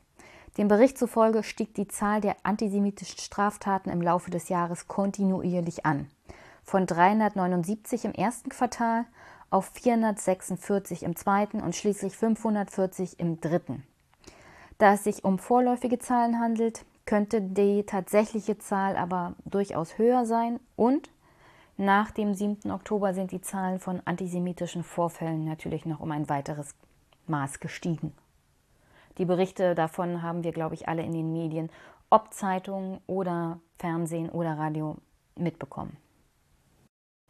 Und mein nächster Gast ist Levi Israel Uferfilde. Mit ihm habe ich gesprochen über seine Entscheidung, sein Haus nicht mehr ohne Kippa zu verlassen, was das für ihn persönlich bedeutet, was es ähm, laut Judentum bedeutet und was das für ihn so für Folgen hat, mit einem Stück Stoff auf dem Kopf seinen Alltag zu beschreiten und was es bedeutet, als Jude auch überall sichtbar erkennbar zu sein, was für antisemitische Anfeindungen, Beleidigungen und ähm, kuriose Begegnungen aller Art er so hat.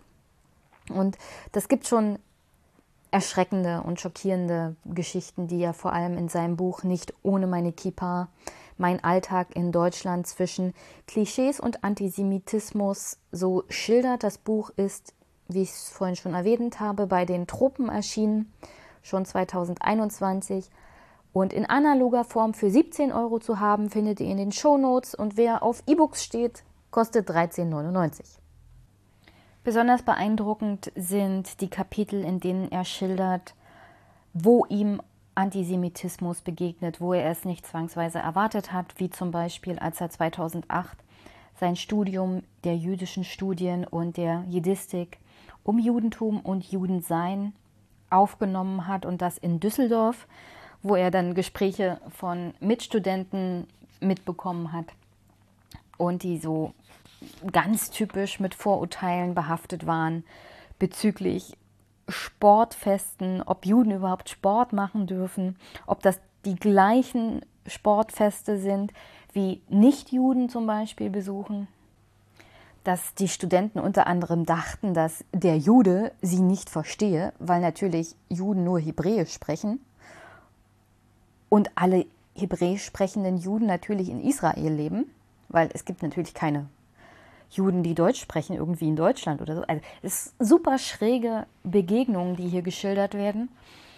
Mein Lieblingsartikel handelt von seinem Besuch in Polen, wie er darüber schreibt, dass Deutschland praktisch, also die NS-Diktatur, praktisch die gesamte polnische jüdische Gemeinde ausgelöscht hat. Das waren drei Millionen Juden in Polen, die man vernichtet hat von denen nur Asche und Blut übrig geblieben ist. Also ein wirklich beeindruckendes Kapitel. Aber dass er Antisemitismus nicht nur in den üblich verdächtigen Kreisen erlebt, wie das, wie das Beispiel mit den Studenten schon mal zeigt. Man erwartet ja nicht zwangsweise Antisemitismus an höheren Bildungsstätten, sondern dass er wirklich Antisemitismus in allen Lebenslagen erlebt bei Politikern, bei Progressiven, bei Linken, bei Rechten. Und dass es auch ganz schlimm war während der Debatte um die Beschneidung 2012. Und dass man von den Barbaren, die Kinder quälen, auch ganz schnell zum schützenswerten Teil der Bevölkerung wieder werden kann. Weil es durchaus 2012 auch Äußerungen zum Beispiel von linken grünen Politikern in diese Richtung gab, dass Beschneidung was ganz, ganz Schlimmes ist. Und dass er da sehr, sehr viele Anfeindungen erlebt hat. Und nicht nur er, sondern generell die jüdische Gemeinschaft in Deutschland. Neben diesen drei Kapiteln, also seine Erlebnisse am Campus, seine Erlebnisse in Polen, schildert er vor allem aus Zugreisen. Und eine dieser Zugreisen war dann mit Anhängern, Vertretern der AfD in dem Kapitel Ich glaube, das A steht für Antisemitismus. Und auch da wird ganz deutlich, was die AfD für Überzeugungen hat bezüglich Jüdinnen und Juden in Deutschland und was für Auswirkungen diese Partei auf die jüdische Gemeinschaft in Deutschland hat. Und da kann ich ja mal kurz vorlesen. Man kann das Leben nicht immer in vollen Zügen genießen, vor allem in Regionalzügen nicht. Im Zug zu sitzen, was ich zwei Jahre lang mehrfach in der Woche tat, scheint die beste Gelegenheit für einen Juden zu sein, um in seltsame Gespräche mit verkappten oder offenen Antisemiten zu geraten. Ich sitze in einem Abteil mit drei AfD-Anhängern, die auf einem Viererplatz sitzen. Zwei von ihnen sitzen mit dem Rücken zu mir, der dritte wiederum starrt mich konsequent zuerst misstrauisch, dann demonstrativ verachtend an und beginnt, den beiden mir abgewandten Personen zu berichten, wen er einige Plätze weiter vor sich im Blickfeld hat. Einen echten Juden. Der da schamlos sitzt, als wäre es einfach ein unschuldiger Reisender im Zug. Er redet sich weiter warm. Leute wie die kennen wir ja mittlerweile ziemlich gut. So ein Goldman Sachs Jude oder Israeli, der hierher kommt und im großen Stil deutsche Firmen einkauft, um sie zu ruinieren und uns Mahnmale in deutsche Städte zu bauen. Damit wir uns schlecht fühlen und alles mitmachen, was der Jude von uns will. Das hat der Björn Höcke schon richtig entlarvt, wie es läuft. Seine Mitreisenden pflichten ihm bei jedem dritten Wort laut und verärgert bei. Björn Höcke, Fraktionsvorsitzender der AfD Thüringen, hatte das Shoah-Mahnmal für ermordete Jüdinnen und Juden Europas in Berlin als Denkmal der Schande und die deutsche Erinnerungskultur als dämliche Bewältigungspolitik bezeichnet. Daher solle Deutschland eine erinnerungspolitische Wende um 180 Grad vollziehen. Also aufhören, an die Verbrechen der Nazis zu erinnern, womöglich sogar aus deutschen Tätern Opfer zu machen. Björn Höcke gehört zu einer großen Gruppe innerhalb der AfD, die aus Geschichtsrevisionisten, Shoah-Leugnern, Antisemiten und Rassisten besteht. Dazu zählen auch viele andere prominente und einflussreiche Politiker der AfD. Ihr Bundesvorsitzender Jörg Meuthen etwa unterstützte nicht nur die Aussagen seines Parteifreundes Höcke, sondern forderte zusammen mit seiner Fraktion im baden-württembergischen Landtag die finanzielle Unterstützung für KZ-Gedenkstätten wie Gurs zu streichen.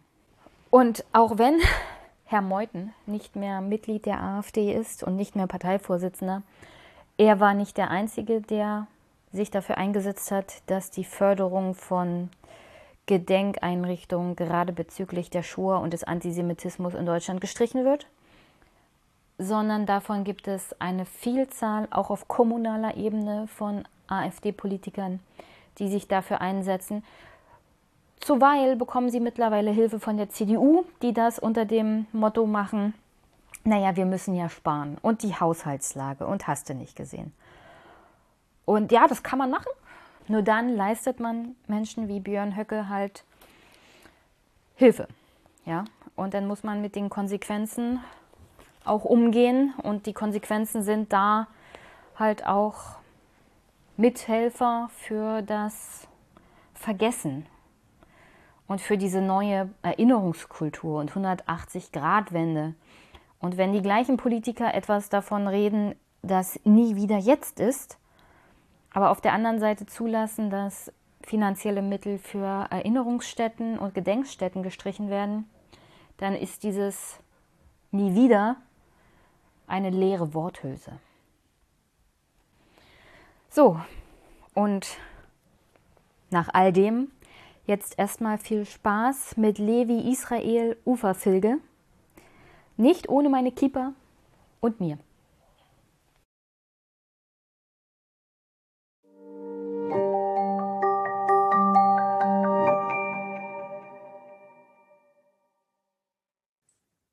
Guten Abend liebe Hörerinnen und Hörer. Ich habe mir gedacht, ich hole mir mal einen Gast zum Thema Judentum in Deutschland, weil es wird ja aktuell über Antisemitismus und das Problem des Antisemitismus in der deutschen Gesellschaft geredet. Und was ich festgestellt habe, ist, dass wir reichlich wenig aber mit Opfern reden von Antisemitismus und dass wir auch reichlich wenig darüber wissen, was Judentum eigentlich ist. Und deswegen habe ich mir gedacht, ich rufe mal Levi Israel Uferfilger an und er erklärt mir mal, was das denn so ist, als Jude in Deutschland zu leben und wie man sich so fühlt. Hallo Levi. Hi Jenny, schön, dass ich hier sein darf. Ich freue mich, ja. Und äh, bevor wir zu Antisemitismus und Judentum kommen, stell dich doch mal kurz vor. Wer ist Levi Israel Uferfilge? Ähm, ich bin aus Ostwestfalen, ähm, also aus einer Region in Deutschland im Nordwesten. Ähm, dort komme ich her und meine Familie kommt auch von dort. Ähm, ich bin also auch ein deutscher Jude, also kein ähm, polnischer oder russischer oder ukrainischer Jude.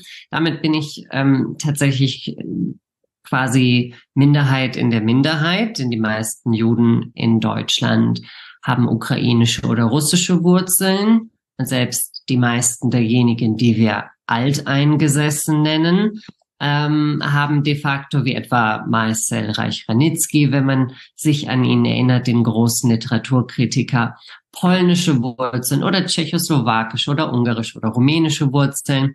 Ähm, das heißt, die deutschen Juden sind tatsächlich ähm, wirklich nur ein ganz kleiner Teil äh, von dem großen Amalgam an verschiedenen Juden, die wir haben in Deutschland. Das ist eine ganz spannende Mischung.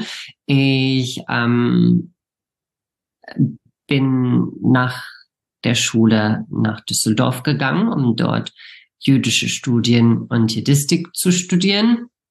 War auch mal kurzzeitig ähm, in England zum äh, als Studiumsstippvisite. Ähm, nach dem Studium habe ich eine Promotion angefangen in Münster und in Amsterdam und habe in der Wissenschaft gearbeitet, in der Judaistik und habe angefangen parallel als Lehrer für jüdische Religionslehre und klassisches Hebräisch äh, mich zu verdingen. Und das gefiel mir sehr. Dann bin ich nach München gekommen und bin Schulleiter geworden des dortigen jüdischen Gymnasiums und habe auch weiterhin unterrichtet ähm, und hatte zwischendrin und währenddessen ein Buch geschrieben über jüdische Sichtbarkeit in Deutschland und Antisemitismus und habe darin Erfahrungen verarbeitet, wie es ist, sichtbar zu sein als Jude in diesem Land. Denn ich hatte mir in den Kopf gesetzt, als junger Teenager, in meinem Alltag eine Kippa zu tragen, ähm, was vielleicht etwas ist, worüber wir bestimmt noch sprechen werden in den nächsten Minuten. Und mittlerweile wohne ich aber nicht mehr in München, sondern in Berlin, weil ich hier ein Rabbinerseminar besuche, beziehungsweise in Potsdam besuche ich es. Es heißt äh, Zacharias Frankel College und ist ein konservatives Rabbinerseminar es gehört zu der Masorti-Bewegung, was das äh, äh, Synonym ist hier für das Adjektiv konservativ. Konservativ hat nichts mit politisch konservativ zu tun in diesem Kontext, sondern ist äh, schlicht Eigenname für die äh, dritte große jüdische Strömung, die es gibt, und zwar die, die der Mittelweg ist aus Orthodoxie und liberalem Judentum.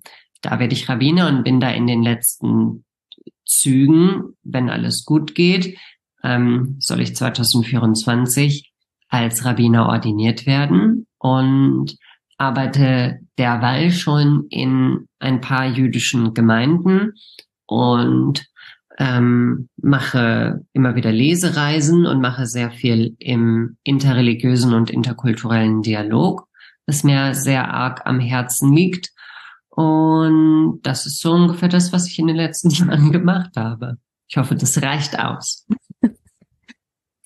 Viel zu tun, würde ich sagen. Aber ist ja schön, dass du in Potsdam jetzt ähm, als jüdische Studien sozusagen belegst. Äh, in Potsdam ist es jüdische Theologie. Das Aha. ist quasi die Studienseite. Und neben dem akademischen gibt es dann noch als Aninstitut das Rabbinerseminar mit all den mit der praktischen Ausbildung, wo wir alles lernen von Liturgie, also wie Gottesdienste zu machen sind, bis hin zu Seelsorge, Gemeindeführung, ähm, ganz praktischen Dingen wie äh, Gemeindefinanzen tatsächlich zum Teil auch und äh, Fundraising, was man so braucht, womit man Gemeinden ähm, bereichern kann und natürlich auch Pädagogik, damit man als Rabbiner auch weiß, wie man ähm, Inhalte gut vermitteln kann in verschiedenen Formen. Ob das nun der klassische Religionsunterricht ist, wie man ihn aus der Schule kennt, oder Erwachsenenbildung, Kleinkindbildung ähm, und Erziehung oder wie man ordentliche Vorträge macht, wenn man also nur in einem bestimmten Kontext 45 Minuten zur Verfügung hat und dabei Inhalte gut vermitteln soll. Ähm, also auf ganz verschiedene Arten und Weisen ähm, praktische Ausbildung. Und so bin ich dann dort eben Rabbinatsstudent. Dazu komme ich gleich noch. Aber äh, bevor ich den, dich noch löchere zum Thema, was macht eigentlich ein Rabbiner? Äh, ich weiß nicht, ob es meine, Hör also meine Hörerschaft kann es auf keinen Fall sehen und ich weiß nicht, ob es die Zuschauer sehen können, aber du trickst ja aktuell auch Keeper. Und du hast gesagt, das hast du ähm, für dich entschieden in deiner Jugendphase. Was war ja. denn der Auslöser? Warum? Ähm, Und vielleicht kannst du ja auch noch die äh, Bedeutung der Keeper äh, religiös erläutern. Ja, das wissen vielleicht nicht viele. Also natürlich ist die ist die Bedeutung ähm, von diesem Stück Stoff das, was für mich der Auslöser ist, das überhaupt zu tragen. Ähm, es ist ein ein Symbol des Judentums. Die Idee dabei ist erst einmal ähm, seinen Kopf zu bedecken. Und zwar als ähm, ein Zeichen dafür, dass man in einem alten Wort gottesfürchtig ist, dass man zeigt, dass wir als Menschen nicht das Höchste aller Dinge sind, sondern dass etwas über uns ist, und zwar Gott, dass wir also Ehrfurcht haben sollen vor Gott, dass wir daran denken, dass wir ähm, uns an die Regeln halten, die Gott uns in seiner Tora, also in den fünf Büchern Moses gegeben hat, dass ähm, aber auch, dass Gott uns behütet und dass er uns liebt, das Zeichen dafür, die konstante Erinnerung dafür, dass äh, wir an Gott denken sollen und dass wir gute Menschen sein sollen. Das ist so die, der religiöse Hintergrund. Und das kann man dann für sich mit jeder Form der Kopfbedeckung machen. Ich könnte einfach eine Cappy tragen oder einen Hut. Ähm, da ist wirklich alles in Ordnung. Ähm, aber dazu kommt obendrauf, dass die Kippa eben ein spezielles Kleidungsstück ist.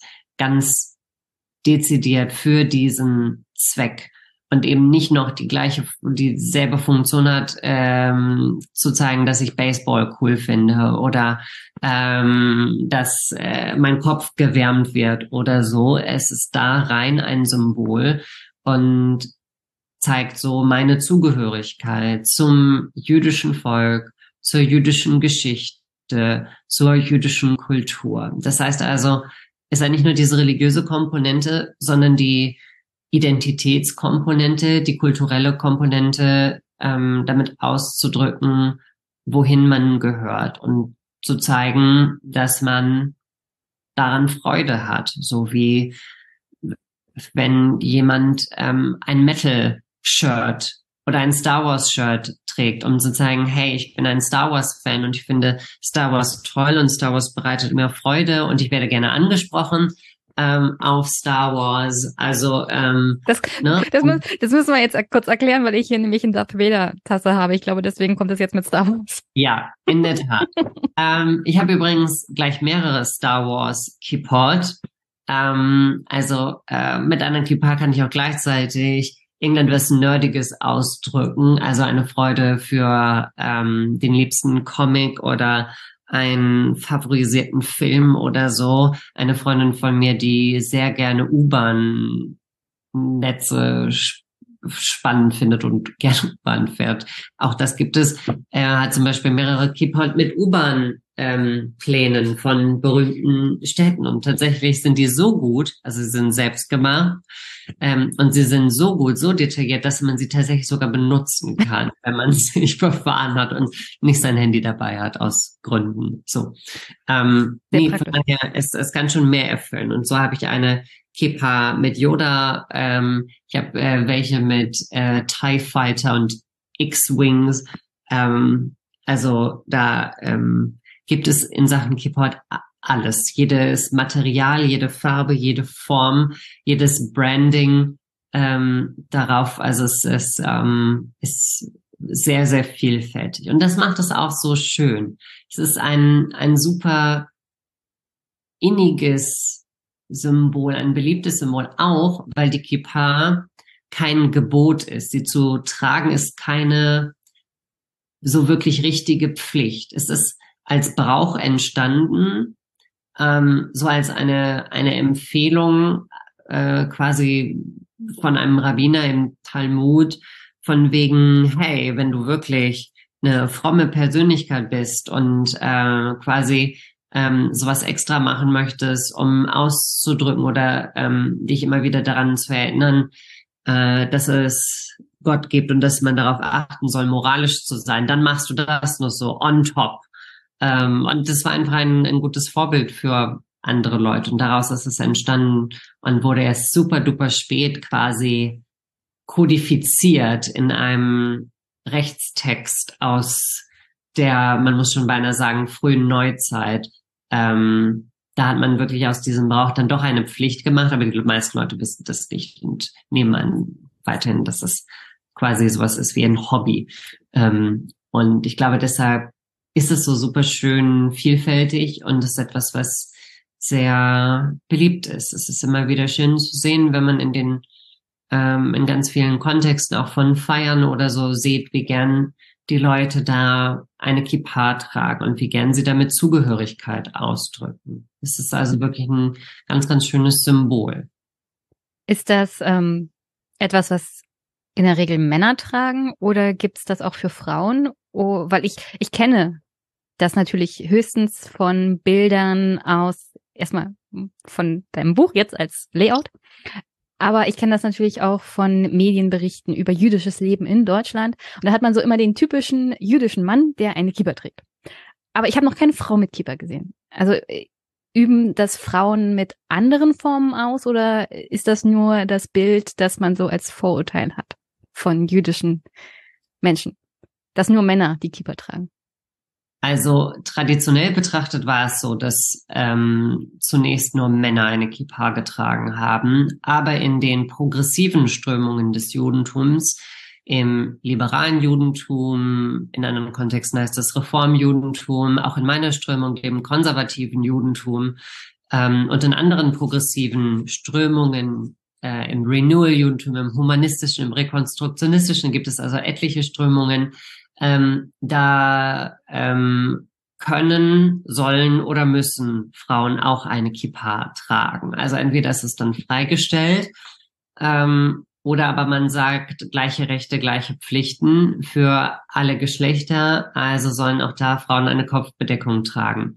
Und dann gibt es entweder die Logik, ähm, dass eine Frau dann die genau gleiche Form der Kippa trägt wie der Mann oder aber ähm, so aus der, was war das, die zweite oder die dritte Welle des, der Frauenrechtsbewegung.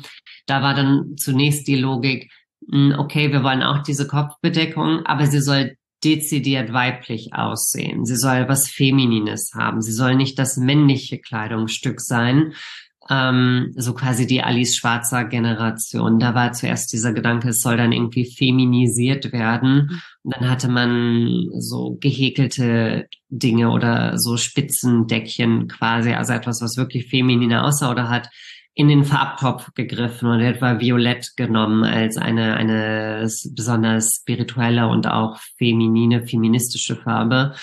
Heutzutage würde ich sagen, eine Generation später in Sachen Feminismus nimmt man da ähm, alles Mögliche.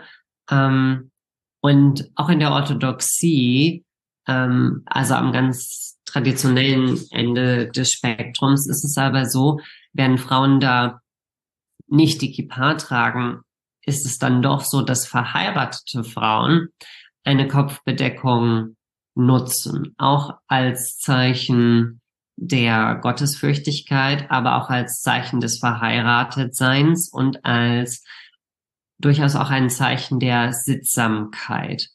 Und da nutzt man dann entweder den sogenannten Schätel, Jiddisch für Perücke, also nicht für Scheitel, für Perücke. Also man trägt dann wirklich eine Perücke. Ähm, oder aber man trägt ähm, sowas wie ein Kopftuch, aber nicht, wie man es aus dem Islam in verschiedener Form kennt, sondern eher so wie aus osteuropäischen Kontexten oder wie man das vielleicht noch von seiner Oma, Oma. Kennt, wenn sie in den Garten gegangen ist und dann einfach so. So einfach das Dreieck. Genau. Ja, genau, so in der Art.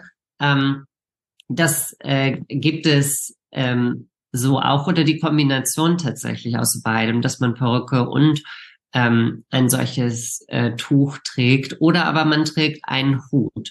Ähm, also dann äh, einen damenhaften Hut, was sehr elegant ist dann oft, was man etwa auch kennt von man durchaus christlichen Kontexten. Es gibt einige Kirchen, in denen es üblich ist, dass Frauen mit sehr eleganten Hüten gehen. Zum Beispiel aus Gospelkirchen kennt man, dass das Frauen immer mit einem wunderschönen, eleganten, oft breitkrempigen Hut gehen würden. Und so etwas gibt es dann durchaus auch oder so etwas, was beinahe mützenartig aussieht, wenn es eher für den Alltag gedacht ist. Aber schon immer der Gedanke, dass der Kopf bedeckt wird, aber eben nicht mit einer Kippa oder einem männlich konnotierten Hut, weil es in der Orthodoxie ähm, sehr streng gehandhabt wird mit einem äh, Gesetz aus der Torah, das besagt, dass äh, Männer keine Frauenkleidung und Frauen keine Männerkleidung tragen sollen. Und das wird in der Orthodoxie bis heute ähm, äh, sehr strikt befolgt, so dass man da also dann ähm, da auch bei den Kopfbedeckungen darauf achtet, dass es quasi geschlechtlich segregiert ist. Und das gibt es aber in meiner Strömung nicht und in allen anderen Strömungen gibt es das auch nicht mehr. Weißt du, woran ich gedacht habe, dass es vielleicht auch aus Sicherheitsgründen sein könnte, dass Frauen nicht so schnell erkennbar sind wie Männer? Der Sicherheitsaspekt kommt durchaus dazu. Ich weiß nicht, ob ähm, du das mal gehört hast durch das Buch Unorthodox, wurde das ein bisschen. Ich habe es noch gar nicht gelesen. Okay. Well, Sondern es kam mir jetzt nur so auf, weil du gesagt hast, so die Frauenbewegung und die war ja später ein bisschen später dran. Und dann dachte ich mir, das war so auch so ein Zeitraum, äh, Antisemitismus ist ja nach 1945 nicht verschwunden. Und dann setzt man sich als Frau hin und sagt sich, also wir würden jetzt schon gerne unsere Religiosität auch ausüben, aber vielleicht machen wir es anders als die Männer, damit wir in der Öffentlichkeit nicht so sichtbar sind. Ähm, ah, das würde ich, glaube ich, beinahe gar nicht sagen, denn die Frauen, die vor allem die Idee hatten, auch eine Kippa zu tragen, waren wirklich zu 95 Prozent Amerikanerinnen und Kanadierinnen, die also eher in Kontexten waren mit extrem niedrigem Antisemitismus, hm. also nichts, was irgendwie mit Europa vergleichbar wäre. Ich glaube nicht, dass sie da so eine gewisse Gefahr sahen. Ich kann mir vorstellen, dass manche Frauen auch nicht insofern provozieren wollten, dass sie sagten, okay, sie wollen quasi den Männern die Kippa vom Kopf nehmen und sich selbst aufsetzen und dachten vielleicht, wenn es etwas weiblicheres ist, dass ähm, orthodoxe Herren gnädiger darauf schauen. Aber der Sicherheitsaspekt übrigens, was andere Formen angeht von Kopfbedeckung, das gab es in der Vergangenheit tatsächlich dann doch, ähm, dass, ähm, dass bestimmte Formen der radikalen Kopfbedeckung, bei denen man dann wirklich bei der Frau kein Haar mehr gesehen hat, ähm, stammt tatsächlich aus sehr antisemitischen Zeiten, als ähm, jüdische Gemeinden immer wieder Pogrome erleben mussten in Osteuropa, vor allem dort, wo heute die Ukraine und Weißrussland sind in der Gegend. Ähm, und Zeiten, in denen Frauen, auch jüdische Frauen noch immer wieder vergewaltigt wurden, von Kosaken zum Beispiel. Ähm, und ähm, da gab es Gruppierungen, bei denen die Rabbiner gesagt hatten, okay, ähm, Frauen sollten sich die Haare herunterscheren, wenn sie verheiratet sind, ähm, damit sie nicht attraktiv erscheinen äh, gegenüber den Kosaken und mhm. anderen bösen Nichtjuden, ähm, damit die Wahrscheinlichkeit geringer ist, dass sie vergewaltigt werden. Das heißt, sie hatten dann das runtergeschorene Haar und darüber dann ein Kopftuch oder den Scheitel eine Perücke, damit man nicht auskühlt. Ähm, aber das heißt, wenn es dazu kam, dass da ein Mann einem näher kam, dann konnte man das etwa abnehmen oder es wurde abgerissen und dann sollte das etwas sein, was irgendwie abschreckend war oder abturnend.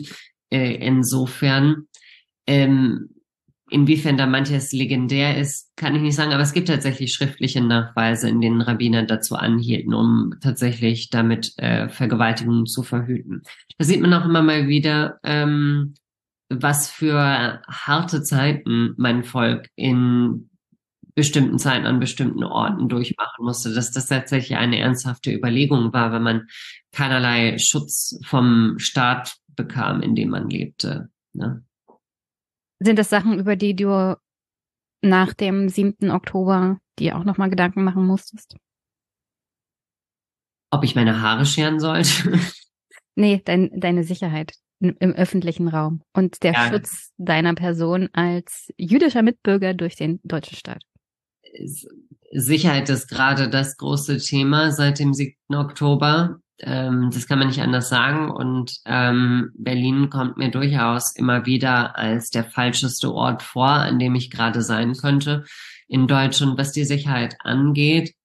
Ähm, die Sicherheit ist in Berlin sowieso schon recht hoch, was die jüdischen Institutionen angeht, wurde jetzt noch weiter nach oben geschraubt und ähm, man wurde dann doch noch mal ähm, sehr eingeschärft auf die persönliche Sicherheit zu achten und es gibt Dinge, die ähm, wir in meiner Familie auch dann beschlossen haben. Zum Beispiel dass es im Moment eine Pause gibt, was ähm, meine Sichtbarkeit auf der Straße angeht als Jude. Das heißt also, jetzt ist es so, seit jetzt einem guten Monat äh, gehe ich nicht mehr einfach so mit Kippa auf die Straße, sondern setze meinen Hut auf. Es ist gerade sogar so, dass ich dem Postboten ähm, mit einem Hut auf dem Kopf öffne. Wir haben außerdem eine Alarmanlage, die hatten wir vorher auch schon, hatten sie aber nur benutzt, wenn wir irgendwie auf Reisen waren. Und jetzt ähm, haben wir sie jeden Tag an, von abends bis morgens, um da was fürs Sicherheitsgefühl zu machen. Denn nachdem es, ähm, also vor allem die Berichte darüber, wie ähm, Häuserwände mit Davidsternen beschmiert wurden, waren etwas, was uns zunächst ähm, schon ordentlich beunruhigt hatte und bei mir wurde es dann doch sehr real, als ähm, es dann eine Freundin traf. Also nicht quasi irgendwen, den man vielleicht vom Hören sagen kann, sondern tatsächlich eine Freundin von mir, auch hier in Berlin, ähm, die also einen Davidstern ähm, abbekam, nicht nur auf der Häuserwand, sondern dann auch nochmal an ihrem Klingelschild, an ihrem Namen, also über ihrem Namen. Und das hatte sie so unfassbar verängstigt. Und man muss dazu sagen, die ist eine richtig taffe Person. Die ist eine richtig taffe Person. Da, die habe ich auch schon erlebt. Da habe ich schon erlebt, wie die wirklich äh, Leuten, die ihr dumm kamen, die zwei Meter groß war, äh, dass sie da bullige Typen zusammengestaucht hat. Und die war nun wirklich bis ins Mark verängstigt, was das heißt. Denn äh, sie trägt Also vielleicht kannst du, vielleicht kannst du mal kurz erklären, was, was bedeutet denn das? Also was, was für Assoziationen hat man, wenn man jüdischen Glaubens ist in Deutschland und auf einmal ist an der Häuserwand und an, am eigenen Klingelschild der Davidstern angemalt? Ich meine, das Offensichtliche ist natürlich, dass das jetzt nicht absoluter Zufall ist. Natürlich hat man mit Absicht genau den Davidstern gewählt und nicht irgendein anderes jüdisches Symbol. Man hätte ja auch eine Menorah malen können oder so. Oder ähm, äh, keine Ahnung was. Ähm, man hat hier dezidiert einen Davidstern gewählt, um die Assoziation zu bekommen äh, von den Davidsternen, die auf jüdische Geschäfte und Häuser äh, geschmiert wurden. Ähm, 1938 für die Reichspogromnacht und auch davor schon, um ähm, den Boykott in Deutschland gegen äh, jüdische Geschäfte voranzutreiben. Das ist ja mit voller Absicht gewählt, dass genau das gemacht wird. Und auch hier ähm, soll es also einen herausnehmen aus der Anonymität. Es soll zeigen, äh, hier in unserer Nachbarschaft äh, wissen wir, dass du jüdisch bist. Wir wissen, wo du wohnst und wir können dich jederzeit erreichen. Wir sind schon so übergriffig, dass wir dein Haus beschmiert haben und dein Klingelschild beschmiert haben. Ähm, diese Grenzen haben wir schon überschritten und es zeigt auch, dann können auch andere Grenzen überschritten werden. Und es hatte sich jetzt schon in Frankreich gezeigt, dass eine solche Grenze überschritten wurde. In Frankreich gab es nun schon den Fall, dass bei einer, ähm, dass bei einer jüdischen Frau eingebrochen wurde und dass diese Frau ermordet wurde. Und man muss sich ja nicht einbilden, dass das nur in Frankreich passieren kann. Das wäre ja vollkommen verrückt. Natürlich kann das genauso hier passieren.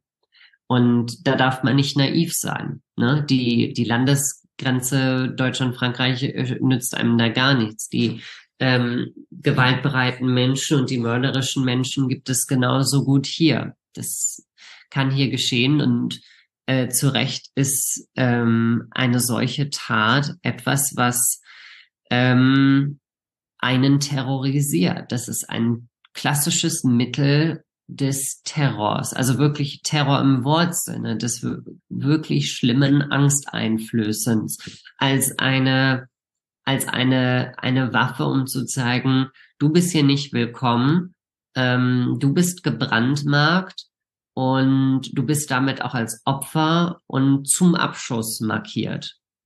Und ähm, die Freundin von mir ähm, hat das verstanden und war verängstigt und konnte gar nicht in ihre Wohnung zurück und ist stattdessen dann zu einer WG von Freunden gezogen und das sie auch immer noch, ähm, obwohl das jetzt glaube ich schon zwei Wochen her ist.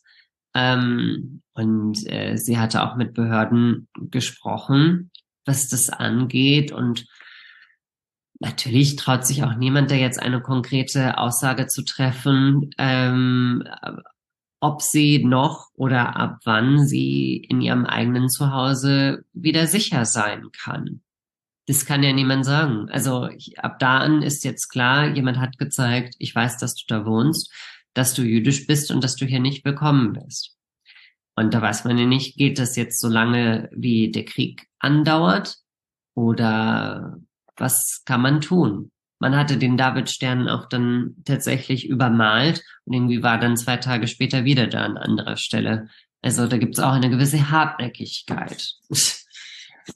ja. Und das ist etwas, was ich ganz, ähm, das hat mich wirklich getroffen. Das war etwas, das habe ich noch nicht erlebt. Es gibt immer wieder Phasen äh, in, in meinem äh, doch relativ jungen Leben noch mit 35 Jahren, dass es mal besser, mal schlimmer ist. Ähm, während der Beschneidungsdebatte gab es mal so ein Abtick in Sachen Antisemitismus und bei der Gaza-Offensive 2000, was war das, 18 oder 14 oder wann auch immer, ähm, da war das mal schlimmer, aber dieses Maß jetzt, das habe ich einfach noch nicht erlebt. Und sowas, jetzt gerade so eine Form des Terrors, ähm, das kenne ich auch nicht. Und das hat mich jetzt auch äh, wirklich vorsichtig gemacht. Jedes Mal, wenn ich jetzt mit dem Hund spazieren gehe, natürlich jetzt mit Hut auf dem Kopf, ähm, schaue ich, wenn ich wieder zurückkomme zum Haus, tatsächlich auf diese Wand und gucke, ob da irgendetwas ist. Letztens war es sogar so, nachdem das das erste Mal in den Nachrichten war, ähm, dass das passiert und viel in Berlin passiert mit den Davidsternen an den Wänden, war ich im Arbeitszimmer bei uns und bekam den Schreck meines Lebens, als plötzlich eine Gestalt so von unten nach oben äh, das Fenster hochkam, jemand, der irgendwie sich gebeugt hat und wieder aufgestanden war, im Vorgarten. Ich habe mich so erschreckt und habe dann erst im zweiten Moment einen Nachbarn in dieser Person erkannt. Ähm, und der klopfte dann an mein Fenster. Ich, ich war super irritiert und er erklärte mir dann, ja, er hätte heute im Radio gehört, dass es, ähm, dass es jetzt diese Schmierereien gibt und man da mit äh, Juden in der Stadt Angst machen will. Und er wollte einmal schauen, ob das bei uns auch passiert ist. Er hätte sich da doch Sorgen gemacht. Es gab tatsächlich drei Parteien aus dem Haus, die bei uns geklingelt haben, um sich zu erkundigen, wie es geht. Das heißt, das Maß ist gerade so schlimm, dass ähm, ähm, nicht nur Freunde, sondern auch Nachbarn, auch Fremde, die einen irgendwie vom Sehen kennen, extra fragen, wie es einem geht, weil sie sogar mitbekommen, wie schlimm es ist. Und normalerweise bekommen Leute das nicht mit. Normalerweise sind wir allein damit. Und jetzt ist es so schlimm und so stark in den Medien, dass Menschen verstehen, wie schlimm es ist. Und das wiederum macht mir auch Angst, weil ich dann denke, oh krass. Also, also meine Frage wäre jetzt hier auch, ist das gut oder schlecht, aktuell nicht unsichtbar zu sein? Nicht unsichtbar zu sein? Ja, nicht unsichtbar zu sein für die größte Masse der Nachbarschaft zum Beispiel. Ähm, ja, ähm, weil wir, wir kommen noch auf dein Buch und du beschreibst ja auch Alltagsantisemitismus. Ähm, und ich, ich glaube, 99,9 äh, Prozent der Deutschen würden nicht mal mitbekommen, dass das so als Antisemitismus eigentlich gilt, ja. Mhm. Ähm, aber die Tatsache, dass deine Nachbarn danach fragen, bedeutet ja, du, also du und der Antisemitismus aktuell ist nicht unsichtbar. Und ist das gut oder schlecht? Ja, und es zeigt auch, dass man erkannt wird. Also ich auf der Einkaufsstraße, äh, die bei uns in der Nähe ist, ist es auch so, dass da Leute ähm, aus der Apotheke oder auch ein Obdachloser Herr, der auf der Ecke sitzt und so immer da sitzt, dass die mich auch mit Hut erkennen.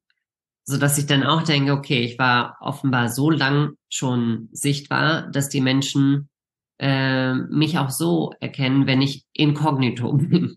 ähm, und auch das finde ich beunruhigend, weil ich dann denke, es ist nett, wenn mich nette Menschen erkennen, auch mit Hut. Ähm, aber ich möchte ja nicht, dass die falschen Menschen äh, mich äh, hier entdecken in der Nachbarschaft. Das ist ja nicht gut. Und ähm, natürlich ähm, ist es einerseits gut, dass wir mal nicht allein sind mit dem Thema, denn es gab ähm, ähm, Phasen, in denen der Antisemitismus stark war und medial war herzlich wenig davon zu hören. Und es gab nur Ungläubigkeit, wenn man äh, vor anderen Menschen über Antisemitismus gesprochen hat, wie, ach, das gibt es noch, ach, ich dachte, das wäre vorbei und äh, kann ich mir gar nicht vorstellen. Sowas hat man dann gehört, jahrelang hat man sowas gehört. Äh, dass jetzt darüber gesprochen wird, ist einerseits gut, weil man nicht allein ist und, und Empathie hat und Sympathie hat und Solidarität hat. Aber es zeigt halt auch, wie gehörig falsch es läuft. Dass der Antisemitismus so stark ist, dass es Leuten auffällt. Dass es auch Leuten auffällt, die etwa auch keine jüdischen äh, Freunde haben, die aber Antisemitismus jetzt bemerken auf der Straße als nicht-jüdische Leute. Das ist gruselig. Hast du, als du aufgewachsen bist, irgendwann mal dieses Erlebnis gehabt, wo du dir dachtest, ich bin anders, ich werde ausgegrenzt, weil ich Jude bin? Und wenn ja, was war das? Also, also dieser Zeitpunkt, wo du gemerkt hast, ich werde irgendwie anders behandelt wegen meiner Religion. Ähm, War das vor der Kippa oder schon, also erst danach, als, als du offenkundig erkennbar warst? Es war, ähm, also es gab so, so Kleinigkeiten, bei denen ich gemerkt hatte, wenn Lehrer gewusst haben, dass ich jüdisch bin, dass sie bei manchen Sachen sensibler waren. Ähm, also bei historischen Themen, wenn es um Antisemitismus ging, da etwa. Aber das fiel mir nicht irgendwie als sonderlich negativ auf, so wie bei anderen Themen hoffentlich Lehrer sensibler sind bei anderen Schülern. Aber ähm, ich habe manchmal gemerkt, wenn das jährliche Sommerfest war, dass ähm, ich nahezu nichts essen konnte, außer das pappige Brot, weil alles andere nicht koscheres Fleisch war und auch die Salate alle nicht essbar waren für mich, weil sie ähm, mit nicht koscheren Zutaten gemacht wurden, wie Balsamico oder Weinessig, die nicht, äh, die es im Koscher gibt, aber der handelsübliche, das handelsübliche Pendant ist nicht koscher und dann war es auch raus. So. Oder es Süßspeisen gab mit Gelatine, die dann auch raus mhm. waren, dass jedes Jahr dasselbe war, ähm, dass, ähm, ja, dass da nichts für einen drin war und es da nicht so das Gehör gab. Aber so richtig war es relativ kurz, bevor ich angefangen hatte, in der Schule eine Kippa zu tragen. Ich hatte so sukzessive äh, quasi die, die Schauplätze erweitert. Zuerst habe ich die Kippa in den jüdischen Gemeinden und zu Hause getragen und dann in meinem Heimatort in der Freizeit bei Freunden und dann auch in der Schule das war sehr viel Verhandlung mit meinen Eltern, weil die das nicht wollten. Die haben sich zu große Sorgen gemacht, dass ich anders behandelt werden könnte und dass ich offene Feindschaft erlebe. Und es kam auch vor, dass ich offene Feindschaft bekommen hatte. Aber ähm, dieser Moment, dass ich gemerkt hatte, okay, ich werde hier wie eine seltsame Minderheit behandelt und irgendwie wie ein Alien war, als wir in der Schule den Abgeordneten zu Besuch hatten von unserem Wahlkreis. Ähm, ich muss jetzt ein bisschen vorsichtig sein, wie ich das formuliere. Nicht, dass man ordentlich recherchiert und sieht, wo ich zur Schule gegangen bin und dann weiß man, aha, das muss der das gewesen sein. Das war der Abgeordnete? Ähm, ja, ähm, also dieser Abgeordnete, der da war. Ähm, In einem deiner vielen Schuljahre? Von den vielen Schuljahren und bestimmt auch unterschiedlichen Schulen, die ich vielleicht besucht habe, wer weiß. Und so viele Legislaturen passen da auch noch rein. Ja, auf jeden Fall. Und ähm, ja, da könnte es ja auch andere Leute geben. Vielleicht war es ja auch jemand von einem Listenplatz oder so. Who knows? Jedenfalls, diese politische Person, wer auch immer das war, war also dort. Ähm, äh, dieser Abgeordnete von Bundestag oder Landtag, wer weiß es. Ähm, Kommunalpolitik kann es auch gewesen sein. Und, und, er, und er sprach über den Politbetrieb und er ähm, sprach über die Dinge, die ihm wichtig sind und dann sprach er über Leitkultur. Mhm. Ähm, das war zu dem Zeitpunkt noch en vogue als, als Begriff in bestimmten politischen Kreisen. Und er sprach davon, wer zur Mehrheitskultur dieses Landes gehört und wer nicht.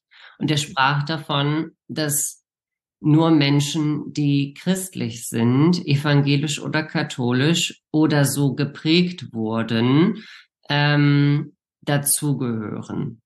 Und Leute anderer Religion nicht. Er sprach da erst einmal lange vom Islam und dass der nicht dazugehören würde zur deutschen Leitkultur. Und dann fragte jemand mich anstoßend neben mich, für mich quasi, äh, und wie ist es mit anderen Religionen? Was ist zum Beispiel mit äh, Juden? Und dann meinte er, ja, ja, Juden gibt es natürlich hier und sie, sie äh, waren mal wichtig in diesem Land ähm, für eine gewisse Zeit. Aber nein, die gehören natürlich auch nicht äh, so zu der Leitkultur. Wir sind zwar im jüdisch-christlichen Abendland, aber unsere Leitkultur ist eine christliche. Und da ist es auch so, nein, ich würde nicht sagen, dass wir etwa äh, jüdische Feiertage haben sollten oder so. Oder ihr wollt ja auch nicht, dass es plötzlich, äh, Jüd er sagte, jüdisches Essen ähm, bei euch in der Schule gibt oder so. Und die Schüler schauten sich an und meinten so, okay, what's happening? Warum ist jetzt da irgendwas problematisch? Das Warum ist aber schnell, das ist aber schnell gegen die Wand gefahren. Ja, aber wie? Und vor allem, für mich war aber so, ich, ich äh, war, ich war erstaunt. Ich war wirklich erstaunt, dass dieser Mann, der politische Verantwortung hat, und zwar nicht wenig politische Verantwortung hatte, dass der da also erzählte, dass ich nicht zur, zu, zu, zu, dieser, zur typischen Kultur und zur typischen Gesellschaft dieses Land gehört. Und bis zu dem Zeitpunkt muss ich sagen, dass es für mich selbstverständlich war, dass ich dazu gehörte. Es war für mich selbstverständlich. Ich war ja in dem Land aufgewachsen. Da war meine, wie meine Eltern und deren Eltern und deren Eltern und so weiter. Mir, mir käme nie in den Sinn, dass, dass ich nicht selbstverständlich dazugehörte, weil ja dieses, weil Deutsch meine Muttersprache ist und ich genauso wie jeder andere ähm, äh, Kölner Karneval kenne und äh, weiß, was ein Weihnachtsmarkt ist und äh, Loriot äh, Sketche gesehen habe und keine Ahnung, was dazugehören soll. Aber es, es war für mich vollkommen selbstverständlich. Und dann war da dieser Typ, der mir vor die Stirn haute, ich würde nicht dazugehören. Und der ist, es, ist auch, es ist auch so generell ziemlich schwierig, dann, wenn, wenn man kritisch nachfragt, ähm, herauszufinden, was ist denn eigentlich typisch deutsch? Ja. Das ist natürlich ein Kartenhaus, muss man ja, sehen. Also das mit der Leitkultur bricht dann sehr, sehr schnell in sich zusammen. Ja, natürlich. Man findet da sofort die Schmerzpunkte, die Punkte, bei denen es unlogisch wird. Ähm, natürlich. Ich würde ja zum Beispiel sagen, Bayern ist nicht typisch deutsch. Obwohl die ganze Welt nur Bayern und Lederhosen und das Oktoberfest von Deutschland kennt und sagt, das ist typisch deutsch. Das ist ich weiß, Als Brandenburgerin würde ich sagen, nein, alles, alles nur nicht Bayern. Ist typisch deutsch. ja, ich glaube, das äh, wird natürlich viel. Ich meine, es ist, wir sind, ähm, ähm, ich habe das gerade bei den Lesereisen gemerkt, dieses Land hat so unfassbar viele unterschiedliche Ecken und auch so viele unterschiedliche äh, Gemüter und so viele unterschiedliche Milieus. Natürlich ist es an der Küste in Schleswig-Holstein anders als am Bodensee, ja, auch wenn, ne, mhm. weil man beide Male Gewässer hat. Und natürlich, ich, ich meine, ich habe drei Jahre in München gewohnt und München ist jetzt auch nicht das typischste an Bayern, auch wenn es die Hauptstadt ist.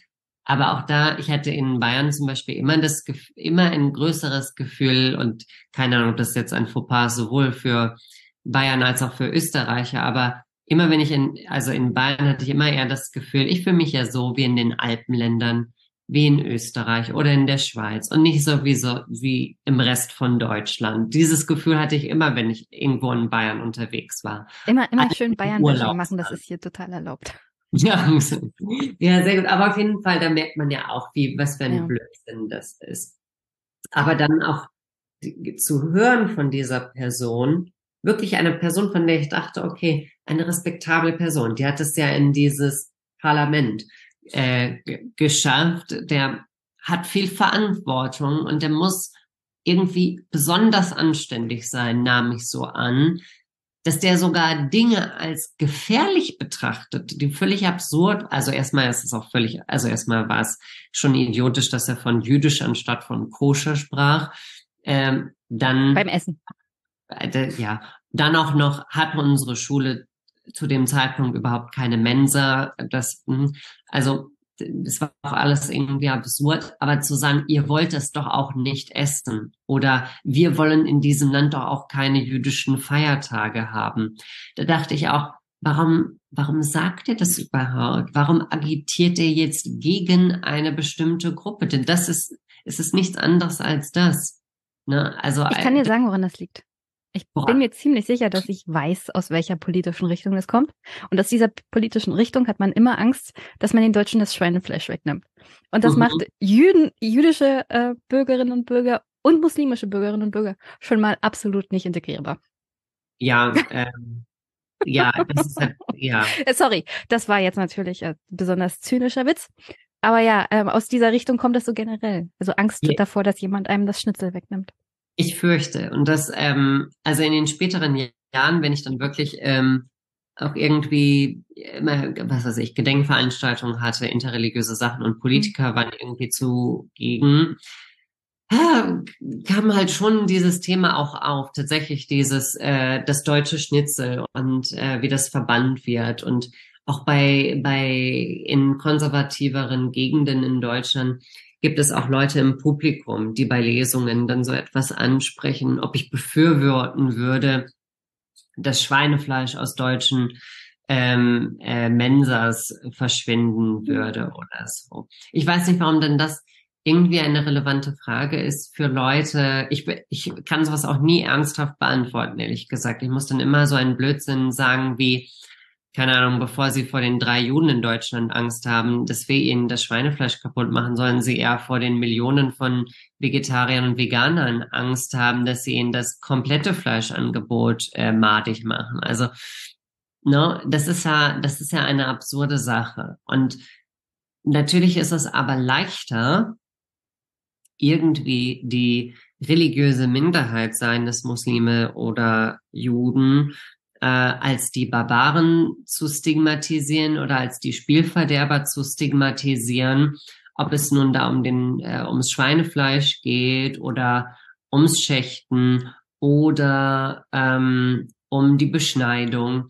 Da gibt es Themen, die gerne ran, herangezogen werden, bei denen man sich sofort einig ist, bei denen man sofort eindreschen kann auf die Minderheit und es oftmals die eigentlich wichtigen Themen verschiebt auf, ähm, auf das Fremde. Denn man könnte ja in Deutschland zum Beispiel ähm, noch sehr viel ernsthafter und ehrlicher über Massentierhaltung sprechen und über viele negative Aspekte davon, wie etwa ähm, dass, dass, dass der Bolzenschuss zum Beispiel keine wirklich richtige Betäubungsmethode ist, sondern die also kein Tier wacht davon auf und dass jeder, ich glaube, achte Bolzenschuss nicht ordnungsgemäß mhm. ausgeführt wird in Schlachthöfen und dass es zu extremem Schmerz kommt. Ich kann Leuten davor rechnen, dass allein in einem der größeren Schlachthöfe in Deutschland, nämlich Ulm, äh, mehr äh, Tiere rechnerisch dann äh, qualvoll zu Tode kommen durch den Bolzenschuss an einem Tag, als in zwei Jahren komplett der gesamte koschere Konsum äh, von Deutschland. Dann an einem Tag in Ulm. Nur diejenigen, bei denen der Bolzenschuss daneben ging. Und dann so zu tun, als wären andere Themen, die aber nun mal eben nur die Minderheit, aber nicht uns als Mehrheitsgesellschaft betreffen, das ist wohlfeil und das ist, das ist rassistisch. Was soll man anderes sagen? Da macht man aus einem super duper Minderheitenthema ähm, eine große Sache, während man weiterhin bequem sein äh, 35 äh, Cent Steak isst. So. Das ist Aber halt, es ist halt doch leichter, auf die Minderheit draufzuhauen, ja. als sich um die Probleme der Mehrheit zu kümmern. Das sehen wir doch in der Politik aktuell auch bei allem anderen. Ja. Wenn ich zum Beispiel anfange, über die Finanzpolitik der FDP zu reden, dann da geht's ja auch nur immer um das Draufhauen auf eine Minderheit, zum Beispiel arme Kinder in Deutschland. Ja. Mhm. Also wir, wollen das nicht, die sind alle faul und faule Menschen äh, sind arm, weil sie halt zu faul sind. Also in die, diese Richtung geht das, ja. Und dann haut man auf die Minderheit drauf, die eh nicht wählen geht, weil sie schon längst mit der Demokratie und den Parteien, die sie aktuell vertreten, abgeschlossen haben. Ähm, also gibt es da auch keine Gegenwehr. Und das macht Politik so leicht, ja. Da muss man keine echten Probleme lösen, sondern kann sich hinstellen und Populismus machen. Ja. Und es gibt keine Gegenwehr, weil was soll denn die Minderheit auch machen? Ja. Ja, in der Tat. Aber das, das ist noch ein ganz anderes Problem. Was ich vor kurzem erst gelernt habe, ist die Tatsache, dass es nur ungefähr 100.000 Juden in Deutschland gibt. Ja. Das ist das eine erstaunlich geringe Zahl. Äh, ja, es ist. Ähm, äh, und äh, ja, ich, ich, ich wollte dich nicht unterbrechen, was ich dann aber auch im Rahmen dessen gelernt habe, weil wenn wenn es um Zahlen geht, dann wird Jenny neugierig.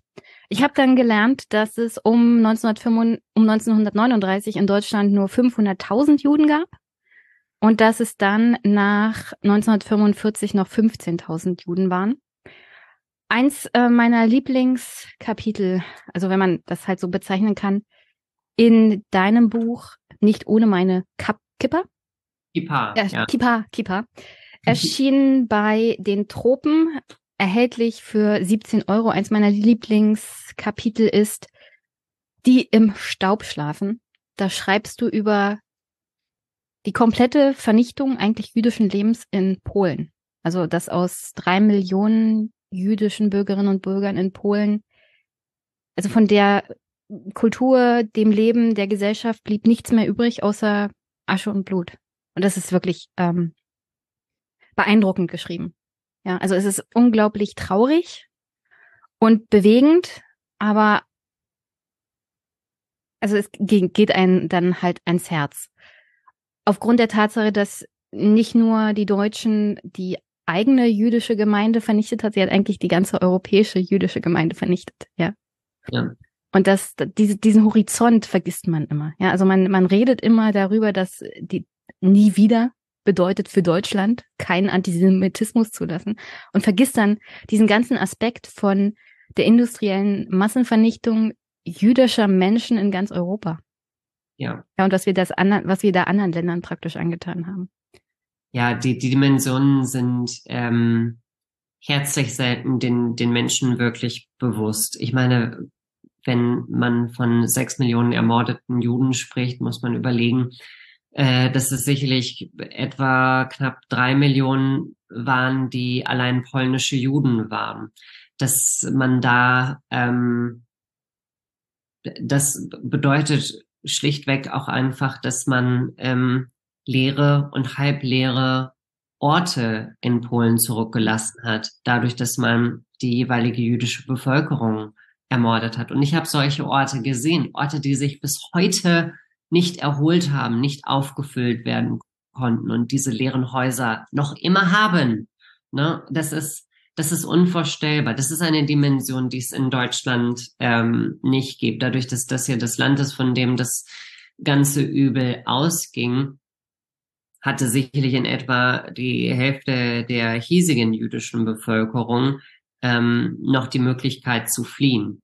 Und andere Länder äh, hatten da ein anderes Schicksal und der Anteil der Juden, die dort ermordet wurden, war größer. Wenn man die Niederlande oder auch Griechenland im Kopf hat, da sind jeweils 90 Prozent der jüdischen Bevölkerung ähm, ermordet worden. Da ist in Griechenland ist dadurch das jüdische Leben nachhaltig komplett zusammengebrochen und hat sich niemals wieder berappeln können bis heute.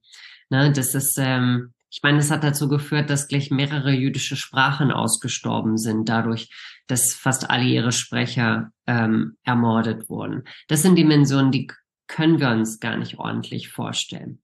Und in Deutschland ja ähm, ist es so, um da auf die Zahlen zu kommen. So ganz richtig genau wissen wir nicht, wie viele Juden es also eigentlich Die Zahl ist jetzt natürlich so von der Statistik circa 100.000 ja, was wir genau wissen, sind die Mitglieder von jüdischen Gemeinden, die zum Zentralrat gehören. Da sind wir tatsächlich so bei 90.000.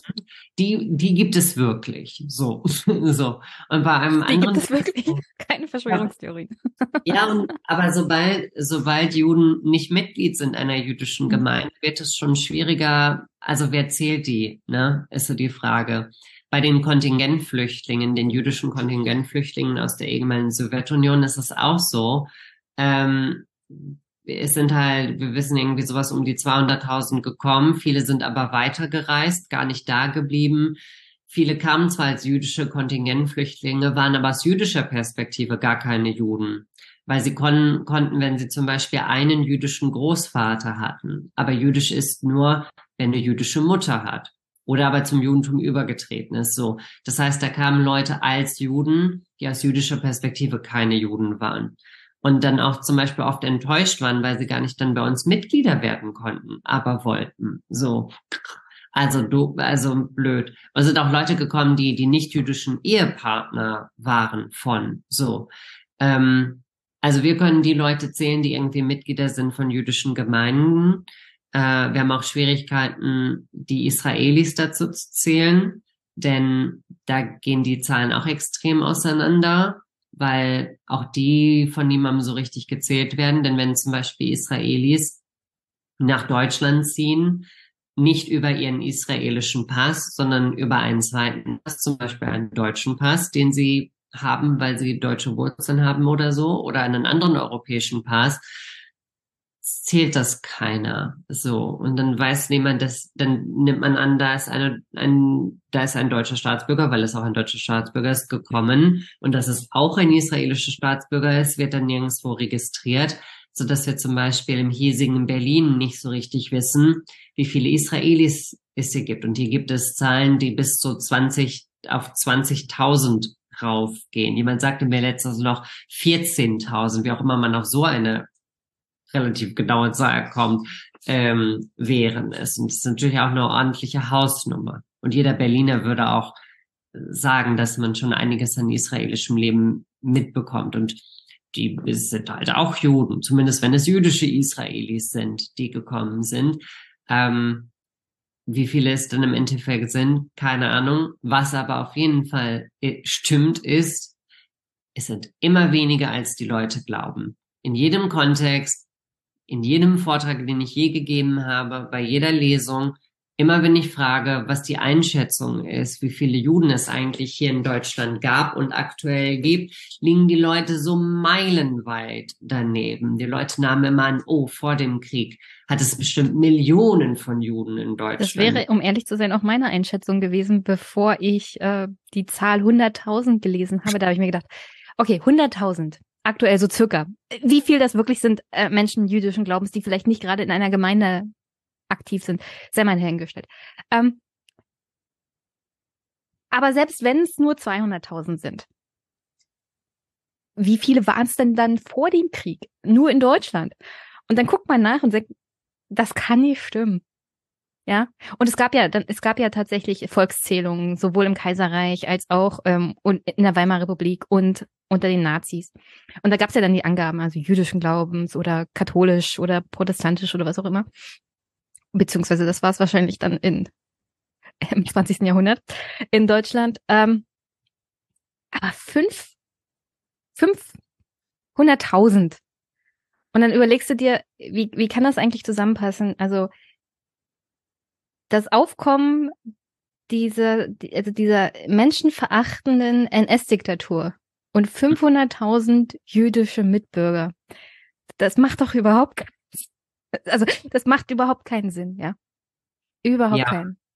Aber ich glaube, in der, in der Fantasie des Antisemiten ähm, ist der Jude, also das Bild vom Juden, dieses Zerrbild, was der Antisemit im Kopf hat, ähm, so viel größer, ähm, als, als es real ist. In dem Kopf ist der Jude äh, zahlreicher und größer und mächtiger, als, äh, als es real irgendwann irgendwo jemals gewesen wäre.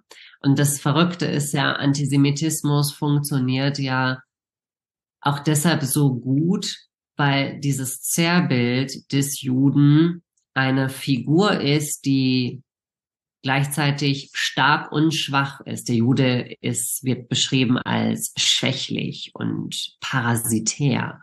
Ähm, und gleichzeitig ist er aber mächtig und überall der Strippenzieher und beherrscht alles, Medien und hm. Finanzbanken und la la la la. Ähm, und ähm, er ähm, ist, ist gewieft und gerissen und gleichzeitig ist er irgendwie verkommen und triebhaft und kann ständig ausschließende Dinge gleichzeitig sein. Und so hat man so etwas wie den, den ultimativen Bösewicht, der zu fürchten ist, aber gleichzeitig all diese Komponenten hat, die ihn zerstörbar machen, wodurch man direkt auch Zerstörungs- Mordfantasien bekommen. Gerade dann, wenn es all diese Parallelen gibt zu Tieren, wenn Juden als besonders triebhaft äh, dargestellt werden, als parasitär mit Ungeziefer verglichen werden, dann ähm, fällt es auch leichter zu versuchen, ähm, den Juden wie ein Ungeziefer äh, wie irgendein fieses Nagetier oder so ähm, äh, zu töten. Und das ist leider eine, das hat sich äh, gerade der moderne Antisemitismus sehr in den Kopf gesetzt und in unterschiedlichen Formen und mit verschiedenen Chiffren, äh, sei das beim klassischen Neonazi oder sei es heute ähm, bei einigen in der AfD oder ähm, bei der bei anderen von der Alt-Right oder bei Reichsbürgern, ähm, da taucht der Jude dann in Form von Synonymen auf. Dann wird da von Zuckerberg und Soros gesprochen und Rothschild und man meinte mit alle Juden. So. Oder man benutzt äh, auch noch äh, wieder aufgewärmte Begriffe aus der Sowjetunion und der DDR und spricht von ähm, äh, Kosmopoliten und Internationalisten und Imperialisten und meinte mit Juden. Ähm, es ist ähm, sehr, sehr perfide und vielseitig. Und diese Vielseitigkeit steckt natürlich schon im Begriff Antisemitismus, dass man hier vom Semit spricht und den Juden meint. Ne? Das ist ähm, schon, schon gruselig. Und gruselig ist, dass wir immer mehr Gruppen haben, aktuell, die antisemitisch auftreten. Die Kommen wir gleich ja zu? Kommen wir gleich zu? Äh, ich, ich habe äh, dazu noch eine spezielle Frage. Ähm, ich will dich nicht unterbrechen, aber weswegen ich überhaupt diese Zahlen genannt habe, ich habe da so eine Theorie, dass aufgrund der Tatsache, dass man so wenig Kontakt mit Menschen jüdischen Glaubens hat, weil es ja nicht viele Menschen sind, ja, ähm, dass es einfacher ist, die Vorurteile zu bewahren und fortzuführen. Also definitiv. Alltagsantisemitismus kommen kommen wir gleich zu, äh, kommt ja auch daher, dass man keinen Kontakt zu Menschen äh, jüdischen Glaubens hat. Ich muss zugeben, ich habe äh, bisher nur Kontakt zu Menschen äh, protestantischen Glaubens gehabt und habe einmal einen Katholiken getroffen. Äh, beide geben mir nicht sonderlich viel. Ja, also ich lehne so grundsätzlich. Erst, erst einmal in deinem Leben einen Katholiken getroffen? Ja, ich lebe in Brandenburg. Hier gibt's keine Katholiken. Oh, wow. Praktizierende Protestanten ist ja schon viel. Wow, und das bei äh, wie Den habe ich übrigens dann in Westdeutschland getroffen. 30 Millionen weniger. Den Katholiken habe ich dann in Westdeutschland getroffen. Ja. Als Ach, ich okay. eine, eine Hochzeit besucht habe in einer katholischen Kirche. Ja, ja. Es ist nämlich eine große regionale Frage, denn bei diesen, bei den 100.000 Juden, die es in Deutschland aktuell plus minus gibt, kommt noch dazu, dass wir extrem ungleich verteilt sind. Wir sind nur noch in Städten. Wir sind nicht mehr auf dem Land. Jüdische Landgemeinden gibt es nicht ja. mehr. Ne? Die wurden und, ausgerottet und zwar wirklich ausgerottet. Ja, das, das gibt es nicht mehr. Das heißt, man findet sie nur noch in, in Großstädten und in mittelgroßen Städten. Und es kommt selten mal vor, dass es ein, eine Kleinstadt ist wie ähm, äh, Minden in Westfalen, was meine Heimatgemeinde ist, oder so etwas wie Bad Segeberg in Schleswig-Holstein. Und das sind dann schon Anomalien, denn das Normal ist dann doch Duisburg, Essen, äh, Köln, Frankfurt, Hamburg, Hannover, solche Hausnummern. Das ist das Normal. Das heißt also, wenn man irgendwie selbst als nicht jüdische deutsche Person auf dem Land aufwächst oder zum Beispiel generell in Ostdeutschland, wenn man in Ostdeutschland nicht gerade in einer der wenigen ähm, äh, größeren Städte ist, dann. Wovon es jetzt nicht gerade viele gibt. Ja, dann ist das ähm, schwierig. Ich meine. Also zum ähm, Beispiel könnte ich ja in Potsdam ja, Menschen jüdischen Glaubens treffen. In, in Potsdam, genau. Wenn man in, in Brandenburg ist, abseits von Potsdam, ähm, Cottbus hat noch eine jüdische Gemeinde und ich weiß nicht, ob Brandenburg in Brandenburg auch eine jüdische Gemeinde hat. Brandenburg äh, an der Hafen? Ja, mag sein. Ich weiß nicht, ob die eine jüdische Gemeinde haben. Aber zum Beispiel in Thüringen ist es so, dass äh, in Erfurt eine jüdische Gemeinde besteht. Punkt. So. Ach da. Die hat so ein, ich glaube, die hat so ein paar Filialen so in der Art, aber es gibt nur hm. in Erfurt eine jüdische Gemeinde. So als Institution. Nirgends sonst. Und, und ich denke mir, dass aufgrund der Tatsache, dass man so wenig, also ich, ich habe zum Beispiel auch wenig Kontakt zu muslimischen Menschen. Mhm. Wie gesagt, das Land Leben in Brandenburg gibt einen nicht sonderlich viel Kontaktmöglichkeiten mit Menschen anderen Glaubens, ja. Es und, ist doch homogen. Ja, es ist sehr, sehr homogen und ich persönlich lehne ja zum Beispiel diesen dörflichen Druck des protestantischen Glaubensausübens ab. Ja. Mhm. Ähm, aus persönlicher Erfahrung weiß ich, dass man komisch angeguckt wird, wenn man auf dem Dorf lebt und nicht getauft ist in Brandenburg. Äh, da gibt's verschiedene DDR-Erfahrung. Ich hatte hm? eher, trotz der DDR-Erfahrung, ich hatte angenommen, dass die ich, ich habe diese eine persönliche Menschen. Erfahrung gemacht. Ich weiß nicht, ob es in anderen Dörfern auch so ist. Es kommt wahrscheinlich auf den Grad der Ausübung oder mhm. der Aktivität der jeweiligen äh, kirchlichen Gemeinschaft an. Mhm. Ähm, aber ja, da gab es dann so diese Aussage, na ja, okay, ich lasse mein Kind taufen, weil ich nicht will, dass die im Dorf mich komisch angucken. Und das lehne ich ja so grundsätzlich ab, ja. Alles irgendwie, was mit Gruppendruck zu tun hat, finde ich schon suspekt. Weswegen protestantischer Glauben mir auch so dann schon, nee, danke. Könnt ihr mal für euch behalten. Muss ich nicht mitmachen. Ähm, aber ja, so grundsätzlich halt wenig Kontakt mit Menschen jeglicher Couleur, was Religionen angeht. Und worauf ich dann kommen will, ist die Tatsache, man hat dann halt Vorurteile wenn man nicht mit Menschen Kontakt hat, verschiedener Religionen, verschiedener Kulturkreise, ähm, ist es grundsätzlich gar nicht so einfach, vielleicht auch Vorurteile abzubauen.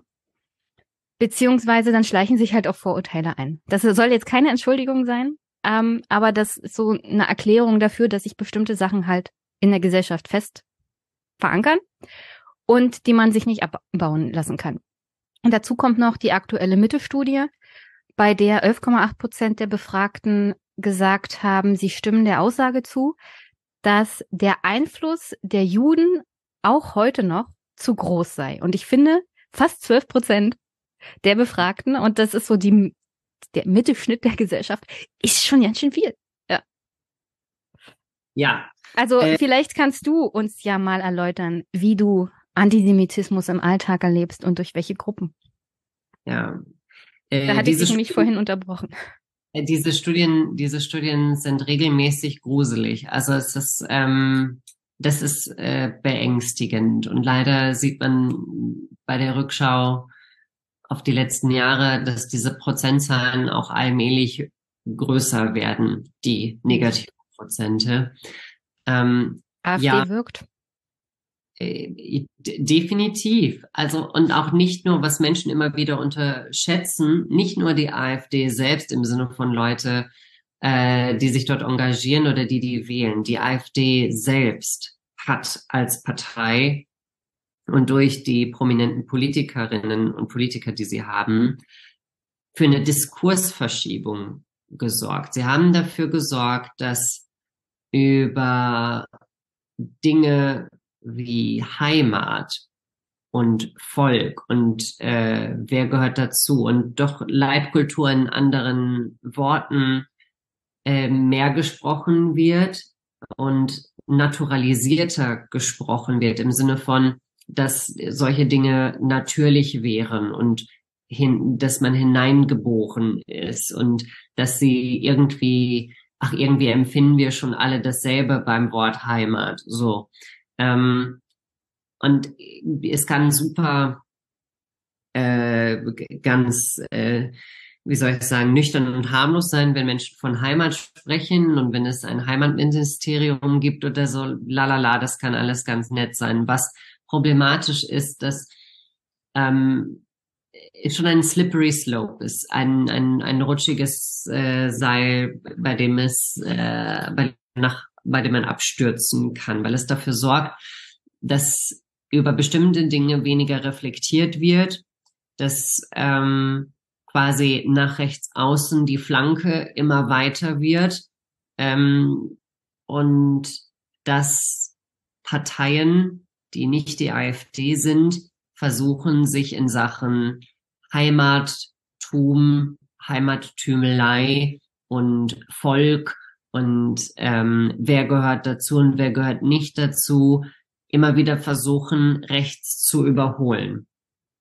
Wenn man überlegt, dass es jetzt auch in Parteien, die progressiv waren oder sind, ähm, dass es selbst etwa bei den Grünen mittlerweile Politiker gibt, die selbstverständlich Worte wie Volk oder Heimat benutzen was undenkbar gewesen wäre noch in den 90ern, solche Worte als Vokabeln in den Mund zu nehmen als grünen Politiker. Das kam nicht vor und wurde rigoros abgelehnt. Man hätte auch niemals irgendwie mit Deutschland fahren umher geschwingt da bei irgendwas, was ich beim Grünen Parteitag oder was auch immer.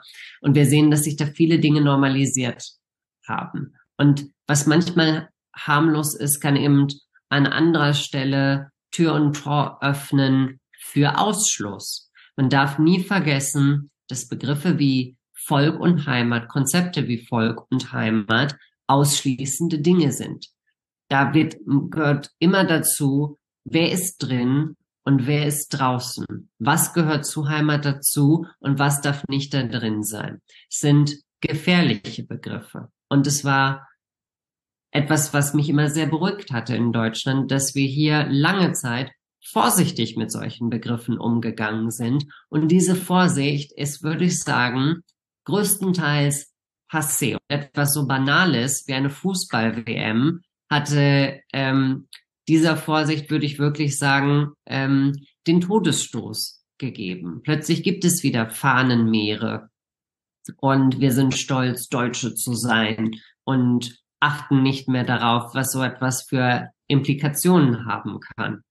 Ähm, das ist eine große Gefahr. Es ist eine große Gefahr für den Antisemitismus, denn dadurch, dass Leute an solchen Stellen wer gehört dazu, wer gehört nicht dazu, nicht mehr richtig reflektieren, passiert es leichter, dass Leute wie die AfD und wie andere Rechtsextremisten und Rechtsradikale leichter Menschen ausschließen können. Und dass sie dann tatsächlich weniger Gegenwehr bekommen, weil die anderen nicht mehr so vorsichtig sind. Es war ein Schutzwall, dass Menschen sehr vorsichtig mit Volk und Heimat umgegangen sind. Und das gibt es nicht mehr.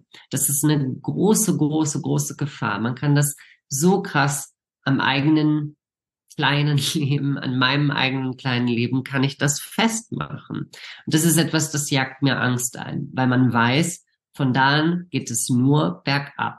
Wenn diese Beruhigt dich das denn nicht, dass ähm, unser Vizekanzler Robert Habeck eine Rede gehalten hat über neun Minuten, wo er dezidiert gesagt hat, also Antisemitismus gehört nicht zu uns und wir schützen jüdisches Leben in Deutschland und sozusagen impliziert hat, gehört dazu.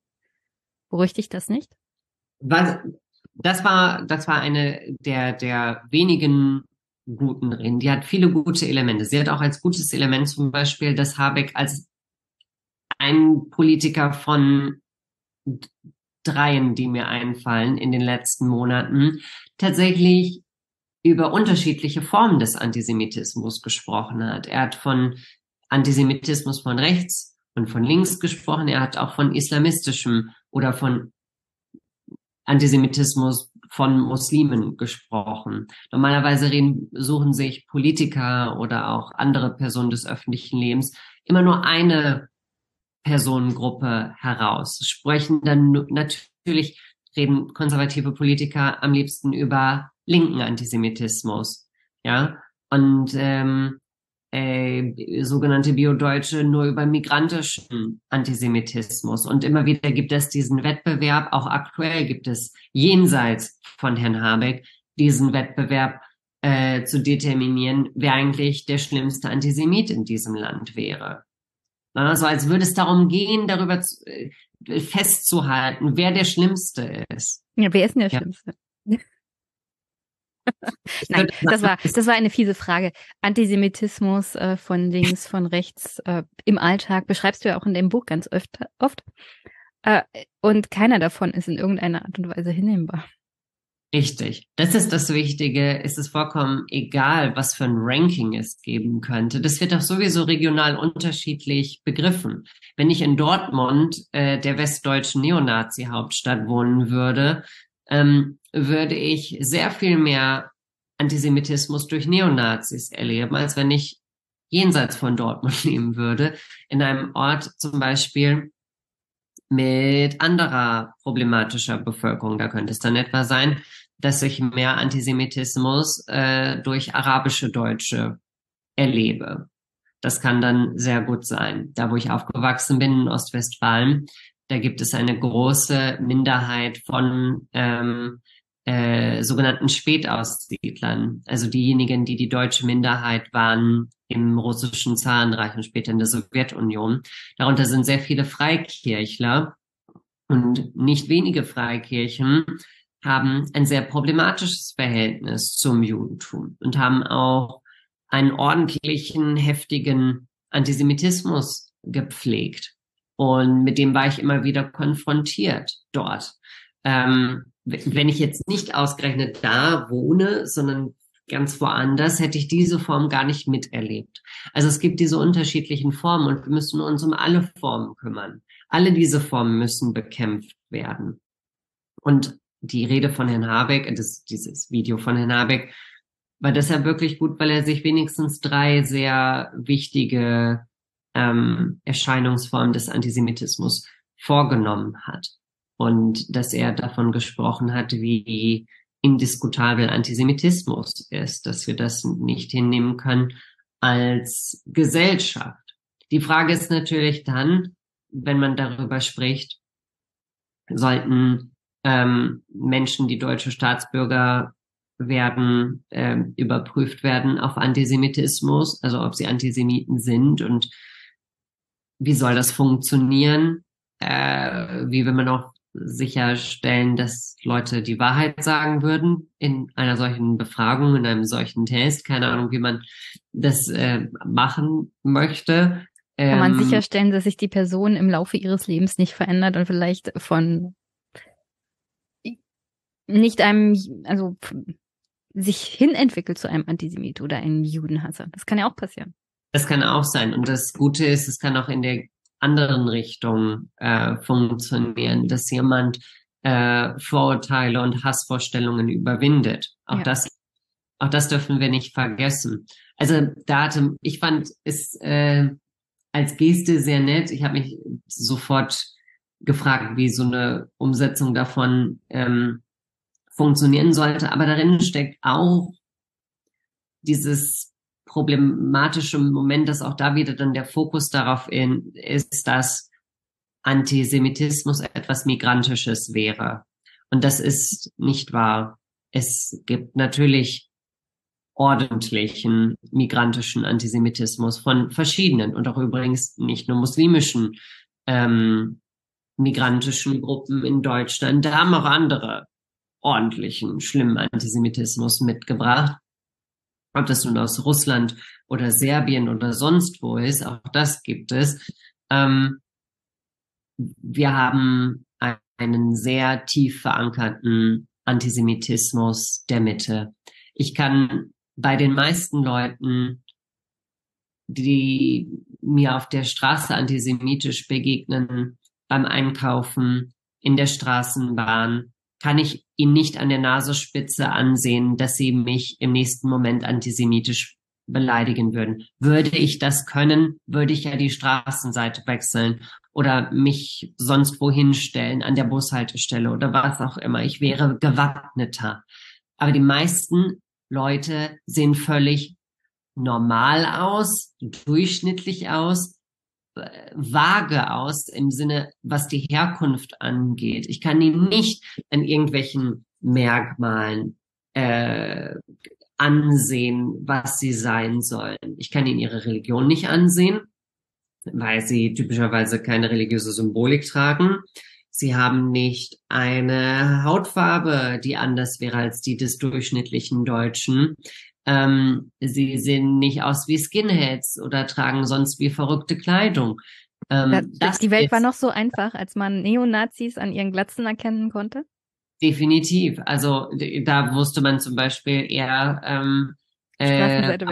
Wo, wo man ja. sich nicht hinstellt als Jude. Durchaus. Jetzt ist es sehr viel schwerer. Auch das hat die AfD sehr viel schwerer gemacht. Anders als die NPD hat die AfD es geschafft, ähm, äh, neonazistisches Gedankengut in zivil effektiv ähm, hinzubekommen. Das ist ja, deswegen, durchaus problematisch. Deswegen habe ich ja die Zahlen aus der Mitte-Studie mitgebracht und du hast ja gut ergänzt, dass diese, ähm, auch wenn es ja gering scheint, ähm, die Zahl ja steigt und das sollte ja für uns alle besorgniserregend sein, weil wir hier in der Mitte-Studie ja nicht, wie gesagt, die Neonazis aus Brandenburg irgendwie befragen, sondern die Mitte der Gesellschaft. Und äh, antisemitische Ansichten sind ähm, wieder gesellschaftsfähig geworden. Und das ist ein ah, großes Und jeder Problem. Zehnte, jeder Zehnte sollte jedem hier in diesem Land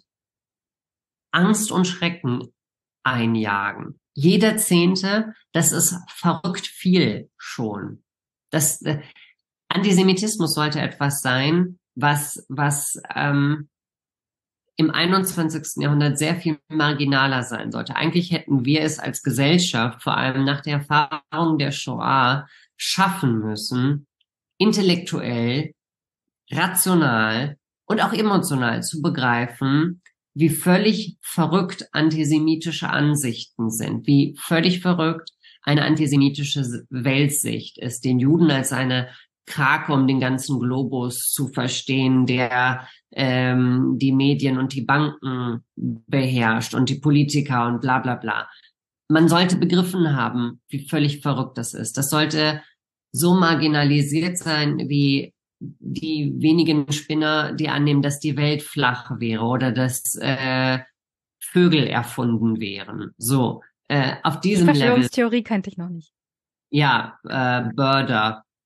Ach, äh, das ist, da merkt man auch, man lacht sofort, weil es vollkommen absurd ist. Auf diesem Level sollten antisemitische Verschwörungstheorien sein. Und dann hört man, jeder Zehnte meint, Juden hätten zu viel Einfluss. Eine super winzige Minderheit, die de facto keinen nennenswerten Einfluss in Deutschland hat auf irgendetwas.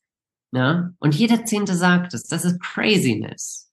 Ja, aber wir hatten ja vor kurzem diese Lanz und Precht Podcast-Sendung, in der es dann hieß, ich zitiere nochmal, es tut mir sehr leid, in der äh, der Volks, in der der Volks ähm, Philologe Herr Precht meinte, dass es bestimmten orthodoxen Juden verboten sei, bestimmte Sachen zu arbeiten, außer im Diamantenhandel und in den Finanzgeschäften. Ja. Also ich, ich weiß nicht ganz genau, wie im 21. Jahrhundert im öffentlich-rechtlichen das durchrutscht. Ja. Das ist, ja. daran ist so viel falsch und so viel frech und unverschämt und wirklich, ich kann es nicht anders sagen, verblöd. Nicht Banker?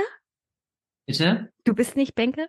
Nein, äh, auch nicht im Diamantenhandel tätig. Ich bin nun auch kein orthodoxer Jude, auch wenn ich einige Jahre tatsächlich orthodox ähm, gelebt habe. Aber natürlich, äh, orthodoxe Juden können alle erdenklichen Berufe haben. Ne? Ähm, ich, ich kenne sogar eine ultraorthodoxe Frau, die Richterin ist in den USA ähm, man kann alles Mögliche sein. Man kann als orthodoxer Jude Schauspieler sein, Zirkusdarsteller, keine Ahnung. Man kann äh, Beamter sein irgendwo, nicht nur im Finanzamt, sondern auch man nicht mit Geld zu tun hat.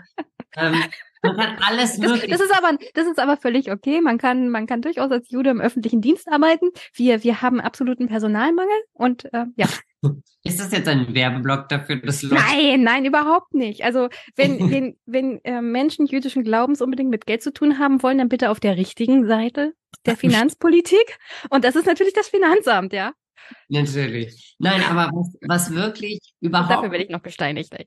Ja, was, was überhaupt nicht ging dabei ist, also diese Aussage ist so vulgär und so verrückt auf einem so dämlichen Level, was jüdische Klischees angeht, dass ich wirklich sagen muss, dass man das nur damit gelöst hat, das rauszuschneiden aus dieser Sendung und dann äh, das so bearbeitet hat in der Mediathek, das reicht nicht. Das darf doch nicht wahr sein. Wie kann das sein, dass jemand, der so etwas denkt, der so etwas unglaublich herabwürdigendes und vulgäres über Juden denkt, dass der weiterhin diese Sendung machen darf.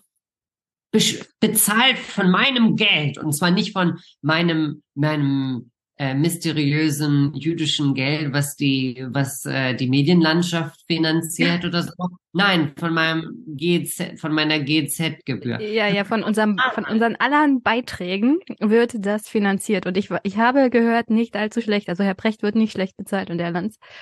Ja.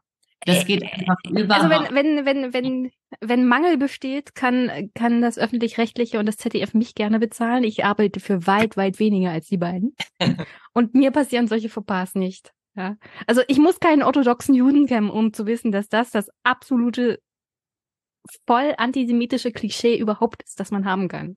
Ja, aber das Traurige ist, weder Precht noch Lanz hatten das begriffen. Die haben sich ja gegenseitig nickend bestätigt in dem Blödsinn. Ja. Plus, man muss sagen, diese zwei Leute machen ja nicht diese komplette Sendung. Alle Leute, die dabei waren, das begutachtet haben, besehen haben, äh, geschnitten haben und so weiter. Niemand hat etwa, niemandem ist das aufgefallen, niemand hat was dagegen gemacht. Das ist das ist ja, das ist für mich auch erstaunlich. Ich meine, ich weiß ganz genau, also dieser Podcast, ich mache hier alles alleine. Aber ich weiß ganz genau, dass Precht und Lanz da sitzen, das aufzeichnen und äh, das wird der nachbearbeitet. Und das werden sicherlich weder Lanz noch Precht machen. Also irgendjemand ist da in der Production, der hat sich das angehört, äh, das feingeschliffen und sicherlich Sachen rausgeschnitten, aber das blieb drin. Ja, bevor ich, es veröffentlicht wurde. Also ich, ich habe da sehr, sehr viele Fragen ich verstehe es nicht. Und vor allem hinterher wirklich das Problem nur zu lösen, indem man äh, das Ganze zensiert ähm, in der Mediathek. Damit ist das Problem nicht gelöst. Das ja. kann nicht wahr sein. Außerdem gab es auch überhaupt keine keine ordentliche Entschuldigung. Also Precht hatte dann hinterher noch etwas gesagt, was dann auch nur so etwas wie eine Entschuldigung sein sollte und völlig peinlich und unwürdig war für einen, einen Fernsehphilosophen. Na, das ist wie mit dem antisemitischen Flugblatt in Bayern. Das war sicherlich der unbekannte Zwillingsbruder. Wer weiß, wer weiß. Und auch das ist eine dieser vielen ähm, Episoden in Sachen Antisemitismus, die ja in kurzer Zeit. Ja, es häuft sich in letzter Zeit erstaunlich viel. Und auch da muss man sagen, ist es ja auch ähm, bemerkenswert, dass das geschehen ist in Bayern, ohne negative Konsequenzen für den Beschuldigten, ähm, der sogar noch ähm, Rückenwind bekommen hat aus verschiedenen Richtungen. Also es hatte schon Konsequenzen. Die Freien Wähler haben jetzt noch einen Minister gekriegt. Ja, genau. Das ist, das ist, das ist traurig. Das ist traurig. Ja. Da, da hat auch tatsächlich äh, ähm, die Gesellschaft versagt. An der Stelle hat Bayern völlig versagt. Und das haben ja auch viele, ähm, äh, viele korrekt bemerkt. Also etwa die Präsidentin äh, der israelitischen Kultusgemeinde von München und Oberbayern hatte ja auch das Ganze zu Recht kritisiert und auch die halbherzige idiotische Entschuldigung von Herrn Aiwanger nicht angenommen. Also da, ähm, ich weiß nicht, da fand ich es sehr schade, dass man da nicht mehr darauf gehorcht hatte, wie Charlotte Knobloch, die Präsidentin ähm, der jüdischen Gemeinde, reagiert hatte und hätte da nicht begreifen müssen, okay, ähm, vielleicht ähm, bräuchte es bessere Konsequenzen, als das ähm, es sogar besser aussieht am Ende für Aiwanger und seine Partei. Das ist erbärmlich, das ist wirklich gruselig hoch tausend. Ja, also für mich, ähm, die ja auf die deutsche Verfassung schwören musste, ja, und dazu gehört ja so solche Sachen wie Artikel 1 Menschenwürde und so. Und äh, der man dann immer vorhält, aber Frau Günther, wehe, wehe, da passiert irgendwas verfassungsunkonformes. Muss ich dann angucken, wie deutsche Politiker in diesem Land also in meinen Augen die Verfassung in der Art und Weise äh, mit Füßen treten, dann denke ich mir immer, hm, kein Wunder, dass die Kollegen mittlerweile so demotiviert sind. Es ist, es ist wirklich erschreckend. Also welchen Staat vertritt man denn noch, wenn die Politiker, die diesen Staat leiten sollen, diese Ansichten haben und so mit, also mit diesen Dingen einfach so davonkommen und sogar praktisch noch belohnt werden dafür. Es ist wirklich, ähm, also aus deiner Sicht als jüdischer Mitbürger, der mitbekommt, dass, dass Antisemitismus sich lohnt, ja? Und aus meiner Sicht so als Beamtin, die sich denkt, also eigentlich soll ich diesen Staat hier und die Demokratie verteidigen, was soll denn dieser Schwachsinn? Ja, was macht ihr denn da? Und es ist wirklich äh, erschreckend, also wirklich äh, auf mehreren Ebenen einfach nur noch erschreckend. Es ist Und da haben wir noch nicht mal die AfD erreicht, ja? Die, Ja, das stimmt. die lauert dann noch im Hintergrund. Es stimmt, es ist immer wieder erschreckend, es ist immer wieder deprimierend. An dieser Stelle ähm, ist, ist es bei mir so, dass ich glücklicherweise zugleich ähm, eine religiöse Person bin. Ich würde ja sonst auch nicht äh, von ungefähr Rabbiner werden wollen, äh, wenn ich nicht ähm, äh, praktizierend, observant, religiös wäre. Ähm, und für mich geht das in solchen Fällen immer wieder mit einem, mit einer gewissen Hoffnung einher, dass es hoffentlich immer ausreichend gute Menschen und vernünftige Menschen gibt, die das Ganze in der Waage halten und dass, ähm, dass es sich immer lohnt, dafür zu kämpfen und zu streiten, dass sich äh, die falschen Leute nicht durchsetzen. Und ich bin der Überzeugung, dass man sehr hart und laut streiten muss und dass man sich einmischen muss. Ähm, man könnte natürlich auch sagen, als ähm, angehender Rabbiner ähm, könnte man sich ja nur mit religiösen Dingen äh, beschäftigen und nichts sagen über äh, nichts gesellschaftskritisches sagen. Aber ich denke mir da gerade als ähm, religiöser Vertreter ähm, der jüdischen Gemeinschaft ist es wichtig, ähm, zu zeigen, wie wichtig es ist, ein guter öffentlicher Mensch, wie wichtig es ist, ein guter öffentlicher Mensch zu sein und ein, ein wehrhafter Bürger zu sein, wie wichtig das ist, wie wichtig es ist, nicht apolitisch zu sein, nicht einfach den Kopf in den Sand zu stecken oder so zu tun, dass einem nichts passiert, wenn man sich nicht darum kümmert.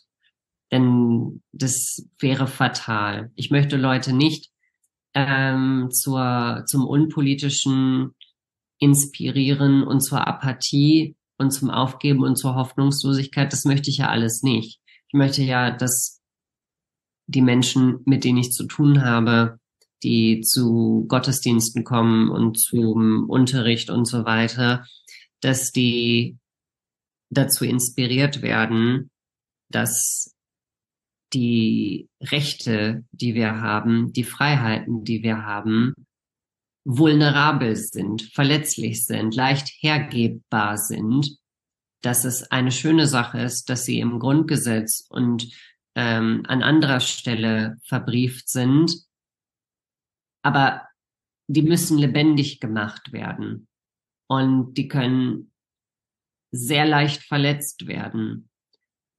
Das ist etwas, was immer wieder meine Motivation ist, als Jude sichtbar zu sein, weshalb es mich gerade so schmerzt seit einem Monat, dass ich mit Hut durch die Gegend laufe, weil es mir aus bürgerrechtlicher Überzeugung so wichtig ist, dass ein Symbol, was ich gut finde, ein religiöses Symbol, was ich gut finde, was mir gut tut, womit ich mich gut fühle und was niemand anderem weh tut, dass das etwas ist, was so viel Hass erzeugt, dass es so gefährlich ist, immer wieder, dass Menschen, dass Juden in Deutschland Angst haben, es zu tragen. Das darf nicht sein. Wenn das so ist, wenn man da angekommen ist, zeigt sich, dass die Religionsfreiheit, die wir verbrieft haben im Grundgesetz, nicht ordentlich funktioniert.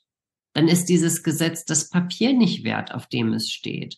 Wenn es gar nicht durchsetzbar ist in unserer Gesellschaft. Es muss durchsetzbar sein und es ist nur durchsetzbar, wenn ich auch immer mal wieder literally meinen Kopf dafür hinhalte.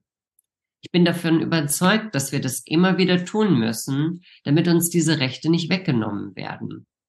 Kann ich deine Oma zitieren? Ja, gerne. Ich, ich, wir sind, ich habe so viele interessante Stellen in dem Buch gefunden, wie zum Beispiel auch, dass das A in AfD für Antisemitismus steht und wir sind leider zu wenig dazu gekommen. Ähm, aber ich habe zwei Stellen, die ich gerne noch vorlesen möchte. Erstmal von deiner Oma, die ja ein sehr ähm, pragmatischer und humorvoller Mensch war. Ich weiß, an einer Stelle hat sie dir äh, was mitgegeben, als du weggezogen bist. Ähm, ich glaube, ein Schmuckstück und das andere war Pfefferspray. Richtig. Sie genau. hat mir diesen Ring mitgegeben, auf dem ein hebräischer Vers steht. Hashem li veloira, Gott ist mit mir, darum fürchte ich mich nicht und eine Dose Pfefferspray. Und sie meinte zu mir, naja, eins von beiden wird dich schon beschützen. Ja, deine Oma ist sehr pragmatisch, sehr sympathisch. Ja. Ähm, ja. Und hier an einer anderen Stelle heißt es, ich habe mich nie so unwohl in diesem Land gefühlt wie in jenem Jahr 2012. Das war die Debatte um die Beschneidung. Ob Feuilleton, Fernsehen, Universität oder Supermarkt, überall offenbarte sich, wie anders, unzugehörig und fremd Jüdinnen und Juden wieder oder noch immer von vielen Menschen in Deutschland wahrgenommen werden. Meine Oma sagte mir damals, dass die Akzeptanz einer Minderheit innerhalb der Gesellschaft oder Kultur eines Landes gar nicht in ihren eigenen Händen liege, sondern im fragilen Wohlwollen der Mehrheit.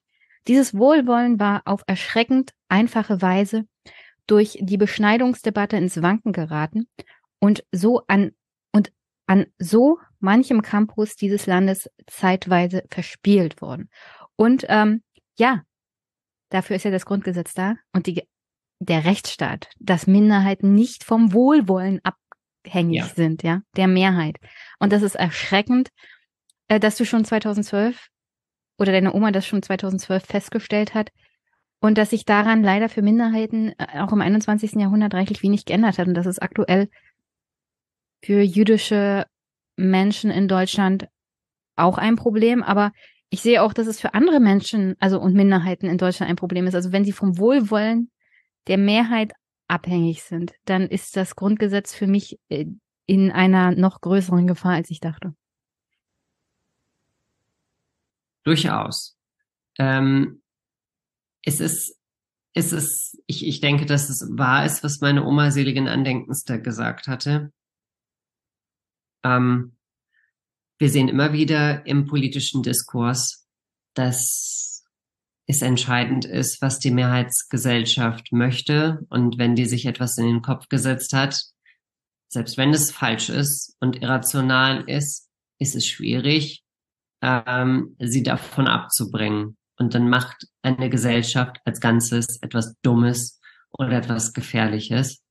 Es stimmt, das Grundgesetz ist glücklicherweise dazu da, um da eine Bremse zu sein. Und glücklicherweise ist sie auch so gemacht, genau wie andere Gesetze, die wir haben, dass sie Minderheiten besonders in den Schutz nimmt. Und der Schutz und das Florieren von Minderheiten sind ähm, durchaus auch sehr gute Gradmesser, wie lebendig und wie gut eine Demokratie funktioniert. Das stimmt auf jeden Fall. Es ist nicht so, dass wir hier vogelfrei leben würden und einzig und allein Spielball sind dieses Wohlwollens. Glücklicherweise ist das nicht so.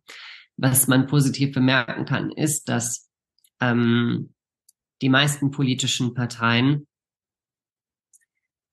sensibel geworden sind, was Antisemitismus angeht und sensibler werden ähm, dass sie auch generell sensibler werden, was andere Minderheitenprobleme oder Minderheitenrechte angeht. Wenn ich zum Beispiel darüber nachdenke, dass in diesem Jahr zum ersten Mal von namhafteren Politikern etwa darüber gesprochen wurde, ob wir nicht auch Juden und Muslimen in diesem Land ermöglichen sollten, leichter an ihren Feiertagen frei zu haben in einem neuen Modell. Das war etwas, was ich mir immer gewünscht hatte. Und man hat mir immer gesagt, das wird niemals passieren, das ist vollkommen absurd, keine Chance. Und jetzt gibt es Doch mal an die Arbeit und die Produktivität. Ja, genau. Ja, ich meine, ähm, es ist, das ist, es, es hat halt ein bisschen gebraucht, um zu verstehen, ähm, dass da bestimmte Sachen nicht fair sind. Es ist nicht fair, wenn christliche Feiertage gleichzeitig gesetzliche Feiertage sind und die anderen das Nachsehen haben. Da darf man nicht den Leitkulturlern Angst machen, dass man ihnen jetzt die christlichen Feiertage als gesetzliche Feiertage wegnehmen will. So ist es nicht. Man will auch niemanden feiern, plötzlich Ramadan, äh, niemanden zwingen, Ramadan zu feiern oder Yom Kippur mitzumachen oder so. Auch darum geht es nicht, sondern ein Modell zu finden, bei dem eine fromme jüdische Person nicht dazu gezwungen ist, sämtliche Urlaubstage des Jahres darauf zu verwenden, den kompletten jüdischen Feiertagskalender richtig feiern zu können. Wenn man wieder Pech hat, dass die meisten Feiertage unter der Woche sind. So, und dann hat man das große Nachsehen und das ist einfach doof. Und das sollte nicht so sein. Und umgekehrt, selbst wenn man es wollte, darf man, kann man als Jude dann nicht äh, am ersten und zweiten Weihnachtstag arbeiten, weil dann alles dicht ist, obwohl du dir denkst, okay, für mich ist das ganz normal, hier ist Werktag, so. Ähm, warum gibt es nicht also ein flexibleres Modell, in dem es leichter ist, dass Menschen ähm, die Feiertage ihrer Religionszugehörigkeit feiern können, ohne dadurch einen Nachteil zu haben. Es gibt da schon Modelle. Nordrhein-Westfalen zum Beispiel hat schon erste Gesetze gemacht, die es leichter machen, dass Schülerinnen und Schüler schulfrei haben können an bestimmten jüdischen Feiertagen oder dass Arbeitnehmer, Angestellte ähm, ein Recht darauf haben, an den wichtigsten jüdischen Feiertagen freizunehmen, ohne dass ihnen ein Nachteil daraus entstehen darf. Das sind schon Fortschritte und ich glaube, da ist Progression, da bewegen wir uns in die richtige Richtung, dass wir inklusiver werden und dass wir einander mehr auf Augenhöhe betrachten. Ich sehe ja auch, dass es mehr Sensibilisierung gibt, was jüdisches Leben und Antisemitismus angeht, zum Beispiel bei der Bundeswehr, ähm, in, bei der Polizei, Feuerwehr, in Behörden, dass es da mehr Workshops und Sensibilisierung gibt. Und überall gibt es mittlerweile Antisemitismusbeauftragte, auch in jeder Staatskanzlei und hier und dort und so. Und das ist. Grüße an Michael Blume hier an der Stelle. Ja. der war hier auch schon öfters Gast. Ah, wirklich? Ein, ja, ein, ein sehr angenehmer Gesprächspartner. Bestimmt auch ein regelmäßiger Hörer. Hoffentlich. Er kann ja mal, er kann ja mal durchwinken auf Twitter, wenn er das dann, hier hört. Dann grüßen wir ihn hier auf diesem Wege. Ähm, ja, und auch das ist eine, ähm, ein, ein gutes Instrument, um zu sensibilisieren. Und man sieht auch, dass das Früchte trägt, dass ähm, Kirchen und, und äh, Institutionen aller Art ähm, das haben. Ich würde mir in einem zweiten Schritt noch wünschen, wenn ich mir irgendwas wünschen dürfte und da jemand darauf hören würde, dass es mehr jüdische Antisemitismusbeauftragte gibt. Ich weiß, dass die Argumentation immer ist, Antisemitismus äh, ist ja etwas, was aus der nicht-jüdischen Gesellschaft kommt und deswegen sollten Menschen, die nicht jüdisch sind, sich darum kümmern, dass Antisemitismus bekämpft wird. Das ist ungefähr die gleiche Logik, mit der man dann Frauenbeauftragte nur mit Männern besitzt. Genau. Weil nur Männer wissen, wie äh, anti-weibliche Ressentiments funktionieren. Genau, das wäre nämlich das, das führe ich immer wieder an, dass das für mich eine ähnliche Logik ist. Ich verstehe die Argumentation dafür, aber ich merke auch immer wieder, dass es manchmal sehr viel einfacher wäre, wenn man mehr jüdische Antisemitismusbeauftragte hätte, die mh, hm, noch mehr Sensibilität mitbringen und die sich zum Beispiel auch, die Antisemitismusbeauftragten sollen gleichzeitig jüdisches Leben fördern, schützen, wie auch immer. Und manchmal wäre es so viel einfacher, wenn jüdische Personen das machen, die sich dann auch mehr mit jüdischen Bedürfnissen und jüdischer Religion und Kultur auskennen, so wie eben der Normalfall noch ist, dass Frauen Frauenbeauftragte sind und queere Personen ähm, äh, LGBTQIA Inklusionsbeauftragte sind. In den USA würde man es auch sehr seltsam finden, wenn ähm, in ähm, anti-racist äh, Referaten weiße Leute sich um die ähm, Rechte von Afroamerikanern kümmern würden. Ähm, das wäre auch da ein bisschen kurios. Hier in Deutschland hatte man jetzt diese Logik gewählt, aber ich kann nur immer wieder dafür bewerben, werben, dass es auch gut wäre, wenigstens einige jüdische Antisemitismusbeauftragte zu haben. Auch wenn viele der nicht-jüdischen Antisemitismusbeauftragten durchaus einen guten Job machen. Also das ähm, muss ich schon sagen. Da will ich gar nicht das irgendwie pauschal sagen. Es ist super angenehm, mit dir zu sprechen. Es tut mir leid, dass wir so wenig Zeit haben. Ich glaube, ich könnte noch zwei Stunden dranhängen. Aber ähm, eine letzte Sache muss ja noch sein. Du willst 2024 ähm, Rabbiner werden, dann ja. abschließend. Okay. Wirst du dann in Brandenburg zum Rabbiner ernannt? Gibt es da so eine, also so eine feierliche Zeremonie oder wie muss ich mir das vorstellen? Oder kriegst du deine Urkunde überreicht? Es, es wird dann eine Ordinationsfeier geben, ähm, auch mit einem Rabbinerdiplom und so weiter. Ähm, wo genau das dann sein wird, wird man sehen. Es kommt immer wieder vor, dass es an wechselnden Orten ist. Ach, die Sicherheit. Und ich glaube, ich darf noch nicht sagen, wo es sein könnte.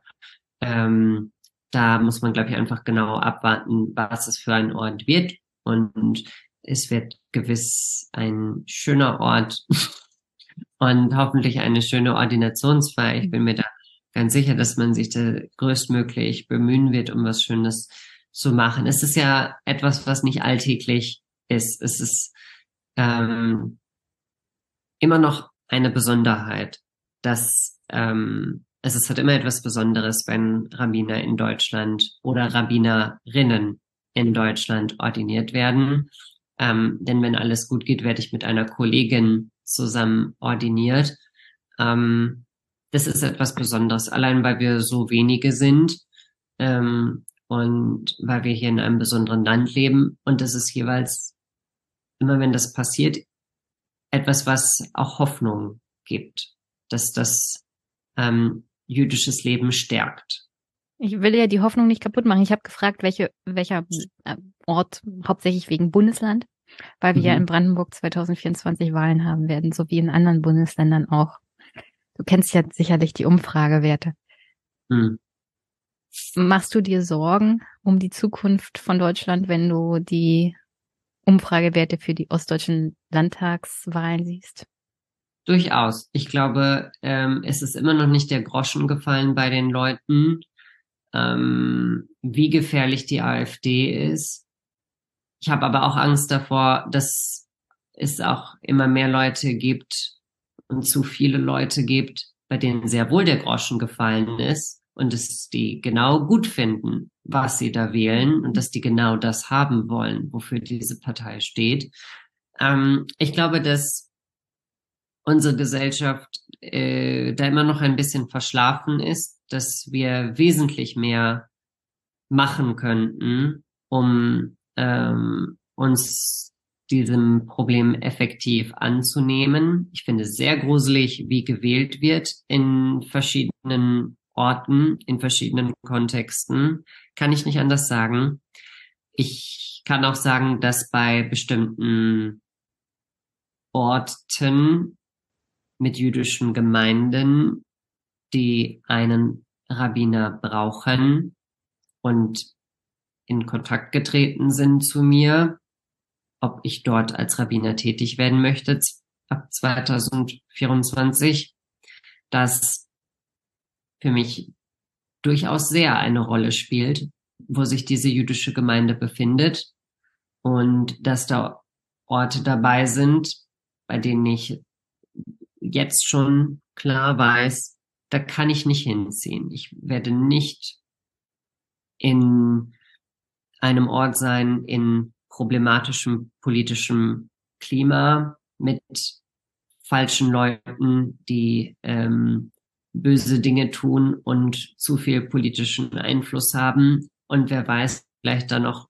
übermorgen noch ähm, dann doch Regierungsbeteiligung erhalten oder irgendeine Minderheit, äh, Minderheit, äh, Minderheitsregierung unterstützen, ähm, dulden, wie auch immer, irgendwie durch die Hintertür noch mehr Einfluss bekommen oder bei der übernächsten Wahl dann mit in der Regierung sind, weil man es bis dahin normalisiert hat, mit der AfD äh, zusammen zu arbeiten, zu paktieren. Ähm, da habe ich durchaus viele Ängste und ich denke, die sind alles andere als übertrieben, geschweige denn paranoid. Ich denke eher, dass es immer noch zu viele Leute gibt ähm, in unserer Gesellschaft und im demokratischen Betrieb, die zu blau, blauäugig sind und die immer noch nicht wehrhaft genug sind, um etwas gegen die AfD zu machen. Ich weiß, das ist nicht das Allerpositivste, was man sagen kann. Ich hoffe nur, dass das böse Erwachen früh kommt und kommt, bevor die AfD bevor es zu spät ist noch mehr schaden kann, ja. etwa weil sie tatsächlich irgendwo das Sagen haben werden. Das wäre fatal. Ja, das wäre für uns alle schlecht.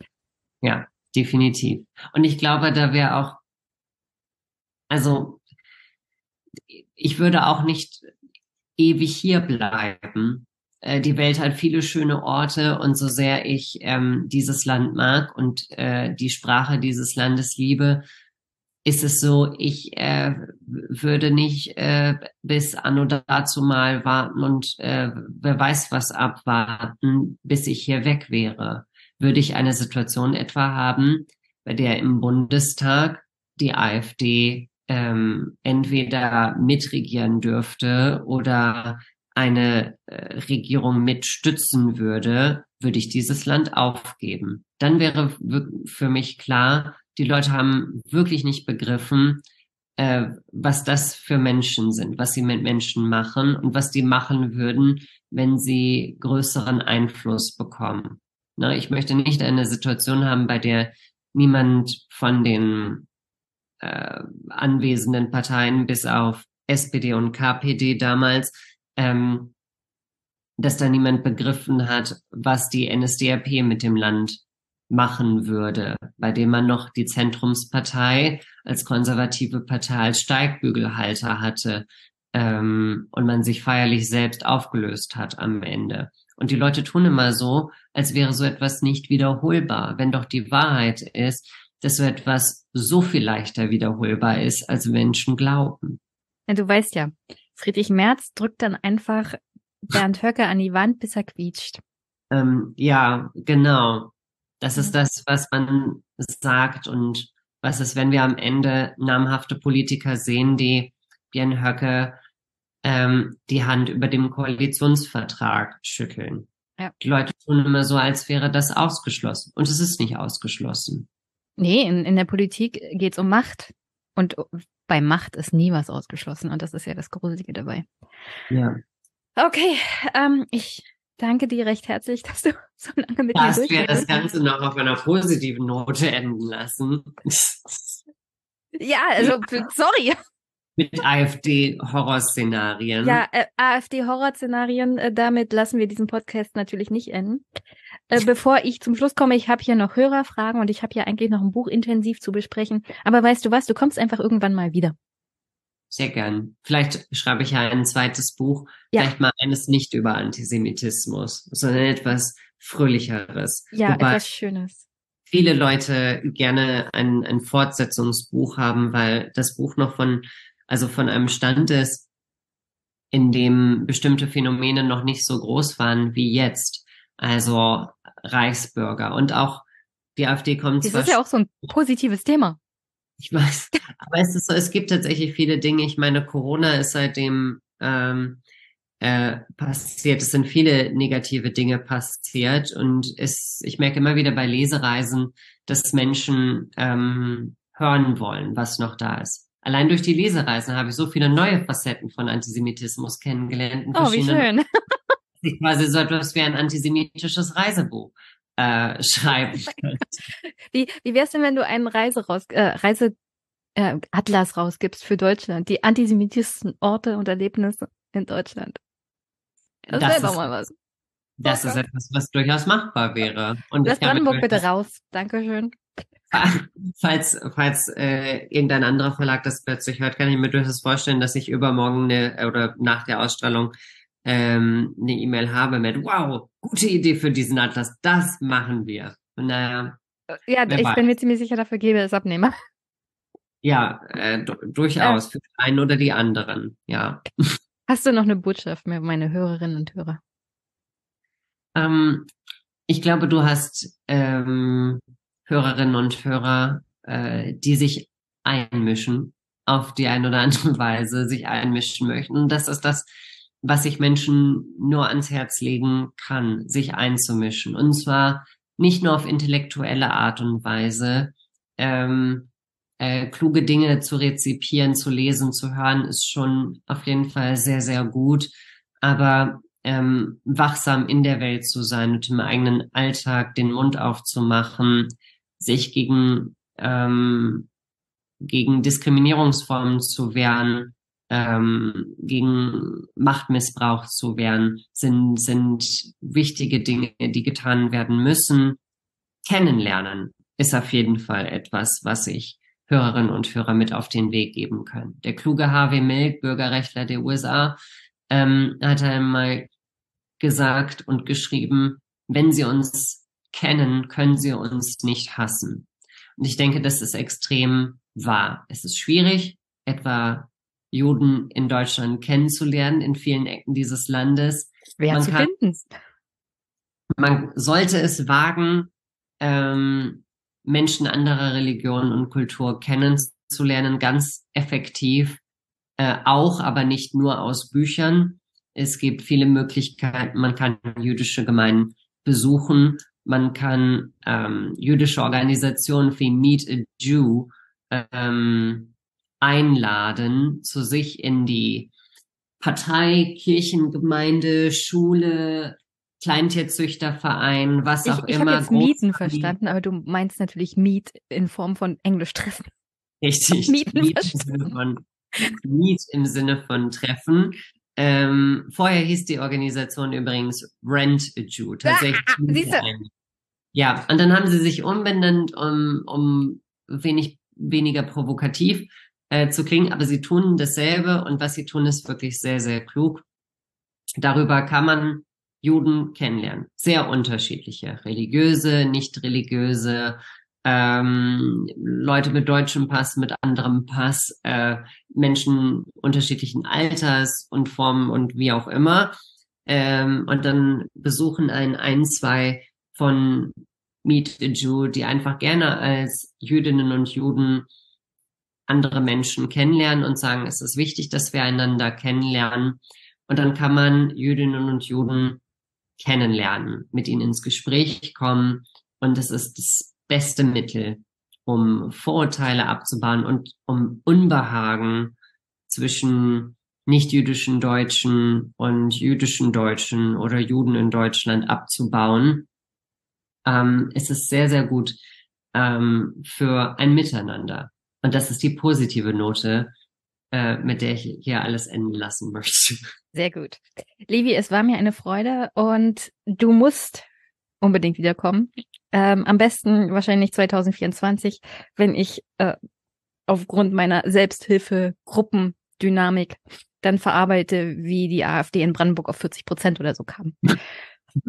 dann bilden wir einfach eine Selbsthilfegruppe, okay? Sehr gern. Ich bin in der Nachbarschaft. Ich wünsche dir einen schönen Abend. Bis dann. Dankeschön. Tschüss. Ciao.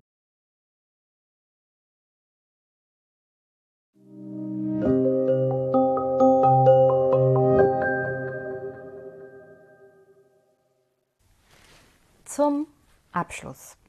Ich hoffe, die heutige Folge hat euch gefallen. Ihr habt was Neues dazu gelernt und Interesse an den Büchern entwickelt. Findet ihr in den Shownotes. Und wenn ihr meine Arbeit unterstützen wollt, würde ich mich sehr freuen. Vor allem würde ich mich darüber freuen, wenn ihr die Folgen liked, teilt, weiterempfehlt und so für mehr Hörerschaft sorgt. Das ist mir das Aller, Allerwichtigste. Vor allem bei dem Gespräch mit Levi, das ich durchaus sehr, sehr interessant und lehrreich fand. Und sonst geht auch andere Unterstützung. Es gibt eine Wunschliste und finanzielle Unterstützungsmöglichkeit, PayPal, Steady, Überweisung, findet ihr alles in den Shownotes. Aber ihr könnt diesen Podcast auch bewerten. Auch darüber würde ich mich sehr, sehr freuen. Und das Gespräch mit Levi findet ihr übrigens auch bei YouTube. Also auch da ruhig mal klicken und was für den Algorithmus tun. Herzlichen Dank und wir hören uns bald wieder. Bis dann. Ciao, ciao.